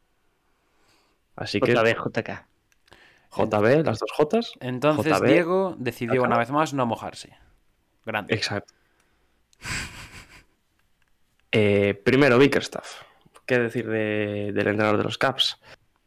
Eh, ha cambiado un equipo que se preveía mm, que iba a estar entre los últimos de, la conferencia y lo, lo está manteniendo ahora mismo sexto con, y va a acabar probablemente, aunque pase una. A pesar de. O puede, bueno, puede pasar una desgracia, pero esperemos que, acabe con, récord positivo. También ese, ese, estilo de juego con tres hombres grandes, eh, novedoso en los últimos tiempos y de los pocos equipos que, lo hace actualmente. Y también, que decir de él que mm, en las apuestas está como segundo en el candidato al entrenador del año. ¿Queréis decir algo de, de Bickerstaff? ¿O paso a hablar un poco de Jason Kidd? Yo voy a ser polémico. Yo lo hubiera metido en el Falling. ¿En el Falling? Sí. Porque los Caps están como están. Y, es verdad, ¿eh? Y bueno, y ha sido desde el traspaso. poquísimos, ¿eh? Ha sido desde el traspaso de Levert.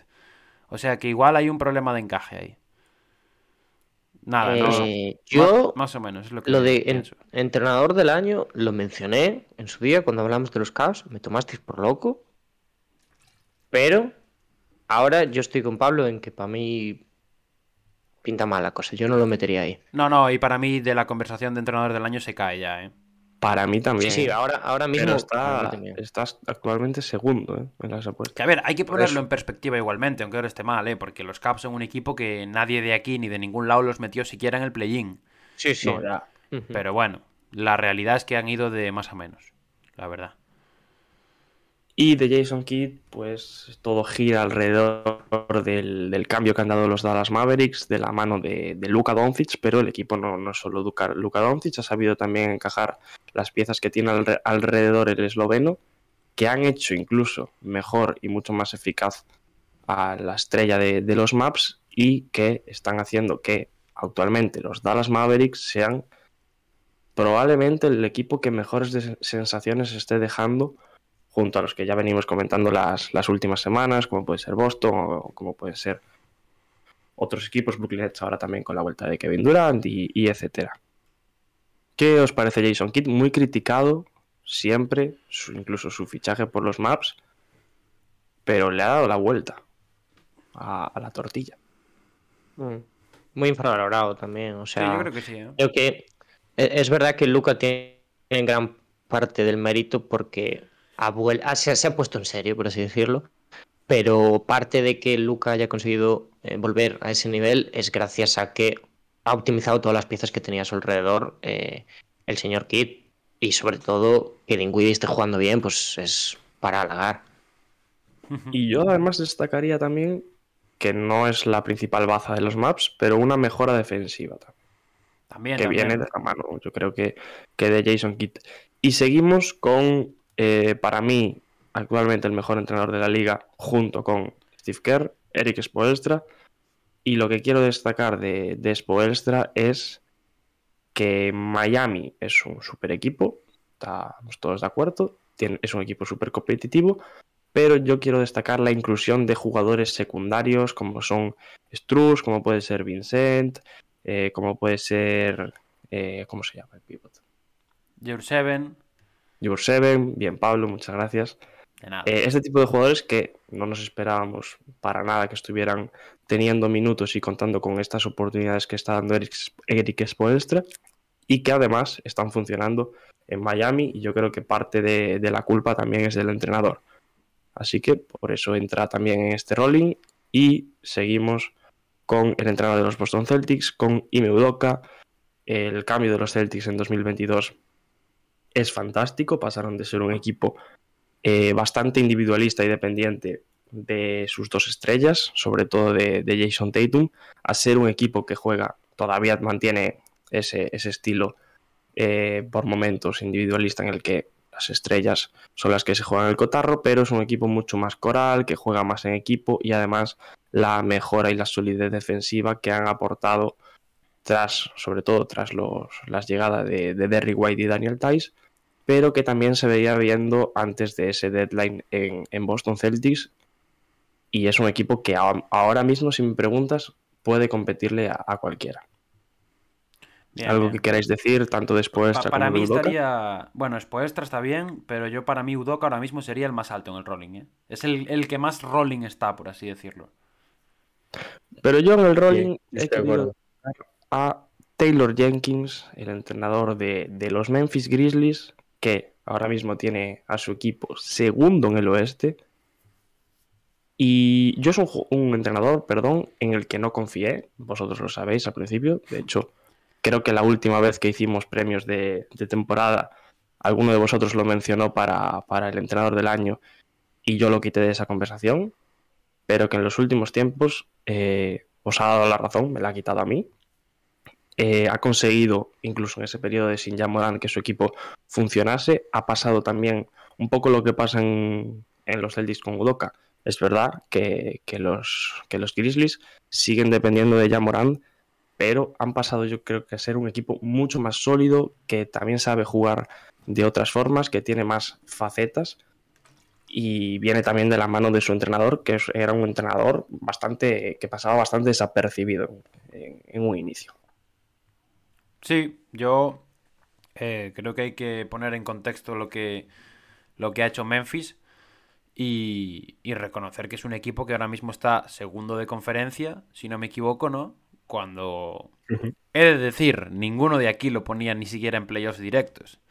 O sea que ahí está, ahí está la cosa. También ninguno nos esperábamos el mega salto que ha dado ya Morant. Cierto, cierto. O sea, viene todo de la mano y las noticias en Memphis solo son positivas.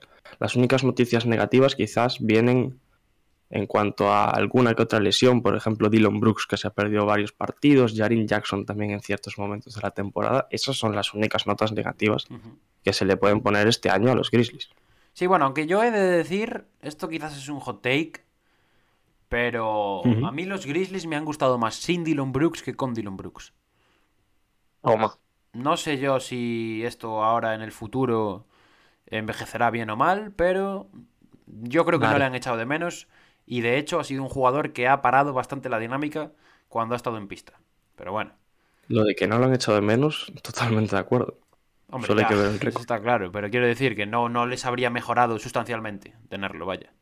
No, porque, porque ahora en los Grizzlies, gente que meta puntos sale de debajo de las piedras. Ya, sí, sí. Pero es un juego que yo creo que no, no necesitan otro amasador, quizás, ¿no? Porque... El, Porque el que tienen ya Amasador es una palabra fea siempre. Siempre que Sí. se usa amasador es para desprestigiar a alguien. No, depende de, que, depende de, de qué amasador hables. Por ejemplo, el amasador de los Grizzlies la amasa bien. Podríamos decir. ¿No? Estamos entrando en eufemismos, ¿ya? Ya Hace estamos, buenas pizzas, ya ya, ya estamos entrando camino al explicit, pasando por la puerta del explicit. Venga, Diego, tienes Eso es ya el, cosa de Diego. tienes el, el Bueno. el falling en pantalla. Procura que no nos pongan el explicit ahora. Tengo el falling en pantalla. Y empezamos con. Igual alguien se sorprende aquí, pero empezamos con Steve Nash. Eh, mis razones para meterlo aquí es que pienso que le falta algo de mano en cuanto a tocar la plantilla en, en los partidos. Creo que la sensación que me dan estos, estos Nets es que ganan, ahora se ha visto, gracias a sus estrellas y que no han conseguido hacer un equipo. El año pasado pensábamos que eso era lo que, que esa era la principal carencia de, de los Nets, que no tenían un equipo y al final los secundarios respondieron. Este año para mí tienen quizás mejores nombres y no están respondiendo. Y creo que eso viene principalmente de, de Steve Nash, que no está sabiendo conseguir adecuar el, el equipo que tiene y hacerlo jugar pues como, como su potencial habla. Polémico, eso. No sé si no sé si lo Polémico. compartís, pero No sé si polémico, pero es inesperado. Calma, dejen trabajar a Nash. Calma. Sí, sí, yo estoy en el barco de Nash. Déjenle trabajar. seguimos con Billy Donovan, entrenador de los Chicago Bulls. Este también está un poco por el momento de, de Chicago. Eh, la semana pasada creo que comentaba Pablo ese dato de Chicago eh, cero victorias contra equipos del, top 3.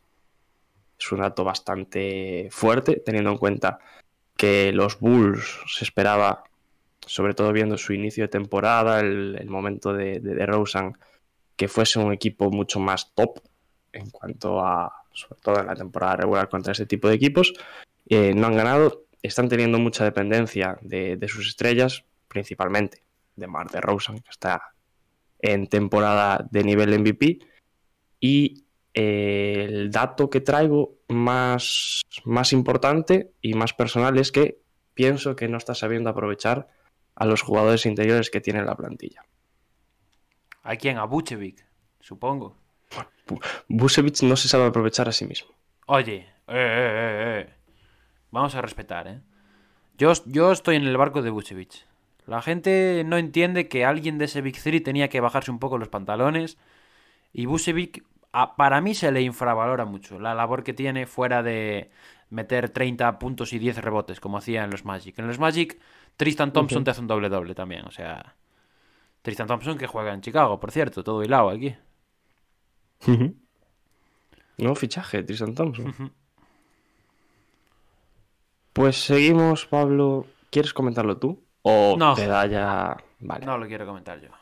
Pues ya sabéis con quién seguimos entonces. Seguimos con Frank Vogel, que yo lo he dicho siempre. No, no es el que tiene la mayor culpa en, en este equipo, pero también hay que, hay que echarle la culpa en algún que otro momento. Y yo creo que teniendo un equipo que su aspiración a inicio de temporada era ser campeón, tener los novenos es un fracaso. Y quiero añadir que este verano probablemente lo echen. Y voy a decir que probablemente echarán a uno de los mejores entrenadores que han tenido los Lakers en los últimos años. A uno de los mejores entrenadores de la liga, lo puedes decir. Y te puedes quedar tranquilísimo. Veremos cuánto tarda en salir de los Lakers y encontrar otro banquillo, ¿eh? Así os lo digo. Además, un es un estilo de, de entrenador que forjado para equipos campeones. Para equipos que compiten, como mínimo. El equipo que no compite es el del último en esta tabla. Eh, Tom Thibodeau, hablamos un poquito antes de él. ¿Qué decir de Don Thibodeau? Pues ha tenido un año bastante malo. Bastante, bastante malo. Pésimo, podríamos decir. Eh, no ha sabido gestionar la plantilla. Venía de un año magnífico, el de año pasado. Todos halagamos a Don Thibodeau. Se llevó el premio al mejor entrenador del año, eh, inclusive de la liga. Pero es lo que dicen, ¿no? Segundas temporadas con Tom Thibodeau nunca fueron buenas. Y el Shaki también, a mejor entrenador, ¿eh? No te olvides. Incluso ese es más importante. Claro, por eso. ¿Qué es eso de premio al mejor entrenador? Se me acaba de ocurrir un chiste un poco feo sobre Thibodeau. Bueno, pues, ah, dilo, no puedes que... Eso no se hace. Es que, es que no lo puedo decir, lo, lo tenéis que enseñar. O sea, se parece a alguien. ¿A quién se parece? Dilo por si alguien se hace la imagen mental. A, a ver si lo conocéis. ¿El varón Harkonnen? No, la verdad es que no. A ver, yo lo voy a buscar, ¿eh? Si buscáis una foto, bon, varón Harkonnen Dune. Ah, es que no la vi. el Dune. Bueno, gente, eh, Dune patrocina este espacio publicitario en Hackashack, Ojalá lo patrocinase Dune, ¿eh? HBO si nos Max, hacemos ricos. eh, 7,99 euros al mes. eh, lo podéis encontrar en la película nueva de Dune. Pablo, no hagas propaganda gratis. No, no hago propaganda, pero si no, Diego está eh, buscando al, per- al hombre Bueno. este. Yo puedo decir, Dani, que te has pasado un poco. Bueno, venga. No creo que se parezca tanto. Vamos a hablar de, de baloncesto, por favor, chavales. Pues hablando de baloncesto, Tom Thibodeau, el Muy mal, pe- peor entrenador ahora mismo. muy mal, muy mal. Para, para mi lista. Muy mal. Muy mal los Knicks, muy mal Thibodeau, muy mal todo en la franquicia. Solo se salva RJ Barrett. ¿Quieres indagar un poco más? ¿Quieres meter algún palo más? ¿No? Uf, es que diría algo de, de Julio Randle, pero para una semana que ha hecho algo decente. Una semana bien, ya. Hay que, hay que alegrarse. las Cosas. Y hasta aquí. Hasta aquí llega mi sección de hoy. Muy bien, Diego. mira, Dedicada a Greg Popovich. dedicada a Greg Popovich, que no ha aparecido en ningún momento. Un aplauso, por favor. Exacto. Grande. Porque es omnipresente, es como Dios. Bien, bien, bien. Bien justificado. Pues, ¿estáis preparados? Creo que os toca hoy a vosotros, ¿no? Me toca pegarme con Dani, lo que quería. Pues antes de que digamos el tema, vamos a meter el cara a cara.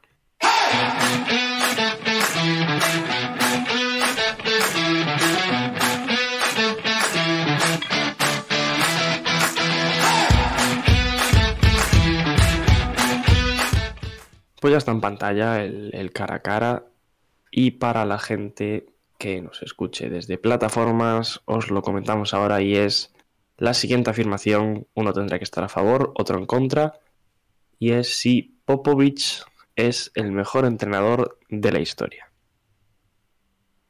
Interesante. Eh, ¿Estáis esa, preparados?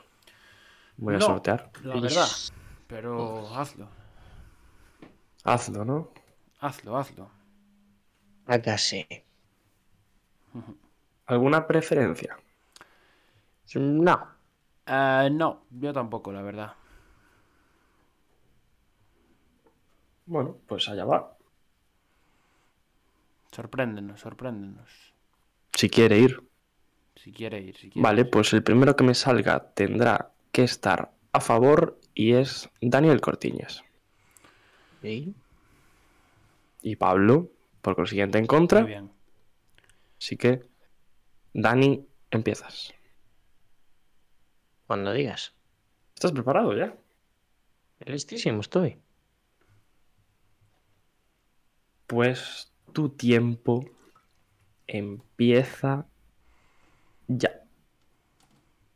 Pues, señores, señoras, Greg Popovich es el mejor entrenador de la historia de la NBA por cuestiones evidentes. Porque, bueno, ya lo comentaba antes, pero ha sido reconocido entre los 15 mejores entrenadores de la historia. Un top que no se tuvo la valentía de ordenar y se dijo, no, alfabéticamente. Bueno, no tuvieron la valentía de ordenarlo porque sabían que el que iba a estar primero es el hombre que estaba en activo, que es Greg Popovich, por muchas cosas, por motivos que yo he defendido también en este podcast. Eh, yo cuando pienso en Popovich pienso en un entrenador que se ha sabido adaptar al paso del tiempo, porque ya lleva unos cuantos años en la liga, ha visto etapas distintas de baloncesto y de ese primer equipo con Tim Duncan, que era eso, un poderío defensivo tremendo, eh, a cómo se reconvirtió tácticamente para adaptarse a la llegada de Tony Parker y de Manu Ginobili, a después cómo siguió ganando también con Kawhi Leonard, yo creo que prueba que con diferentes grupos es igual de efectivo, prueba la competitividad a lo largo de los años, que yo creo que ese es el mayor argumento que puede tener un entrenador. Y también lo que comentaba. O sea, al final es un tío que ha transformado jugadores em, muy, muy secundarios, jugadores que estaban casi desechados de la liga, en grandes activos, tanto ofensivos como defensivos.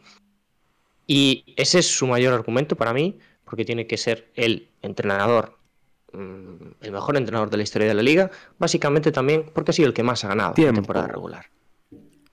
Bien, bien, buen argumento. Me hace mucha gracia, por cierto, chavales, que siempre que llegamos al cara a cara y empieza nuestro tiempo, es como que instantáneamente nos, volvemos eh, súper corteses con la audiencia. Decimos algo en plan, mis estimados señoras y señores. Después decimos la frase que nos toca defender y después empezamos. Me fascina. Es que hay que tener modales. Vale, vale. Pues es una. Pues espero que lo hagas tal cual. Sí, sí, es una iba a decir, es una tradición que pienso mantener. ¿Estás listo? Estoy más que listo. pues tu tiempo empieza ya. Queridos, queridas oyentes de Hackashack, Greg Popovich no es el mejor entrenador de la historia, muy a mi pesar, porque la verdad es que probablemente sea el que más carisma me trae, pero no creo que sea el mejor de la historia. En mi opinión, hay otros que han estado por encima. Si nos vamos muy lejos, pues la figura de Red Auerbach, por ejemplo, que lo estáis viendo en pantalla, Estamos hablando de un tío que ganó 12 anillos. Estamos hablando de otra época, está claro. Pero es algo que no se puede dejar pasar. Para mí hay un punto clave en todo este tema de, Popovich y que yo creo que es lo que hace más valiosas las carreras del resto, de otros como los que veis ahí, eh, cualquiera, Pat Riley, Phil Jackson, yo ahí ya no entro en la opinión de quién creéis que puede ser el mejor, pero la clave es que todos estos han ganado en varios equipos, todos estos han ganado en diferentes franquicias. Está claro que Popovich pues, ha llevado a cabo eh, un proceso muy largo de más de 20 años en el que se ha tenido que adaptar a diferentes equipos, pero el hecho de adaptarse también a diferentes estructuras de franquicias, diferentes plantillas y demás, yo creo que también es algo que hay que valorar, ¿no? Estamos hablando de entrenadores que han competido contra eh, algunos de los mejores jugadores de toda la historia, que han eh, entrenado también a los mejores, ¿no? Y que han sabido eh, amarrarlos bajo su criterio, bajo su, su trabajo como, como entrenadores. Y, yo creo que eso hay, que tenerlo en cuenta, ¿no? Al final... Eh, Tiempo. qué rápido se me ha pasado. A mí también, de esta vez se me acabó rápido. Sí. Bueno, pues vamos a ponernos aquí en grande. Vamos a ponernos aquí en grande. Voy a poner la encuesta, ¿Eh? ¿vale?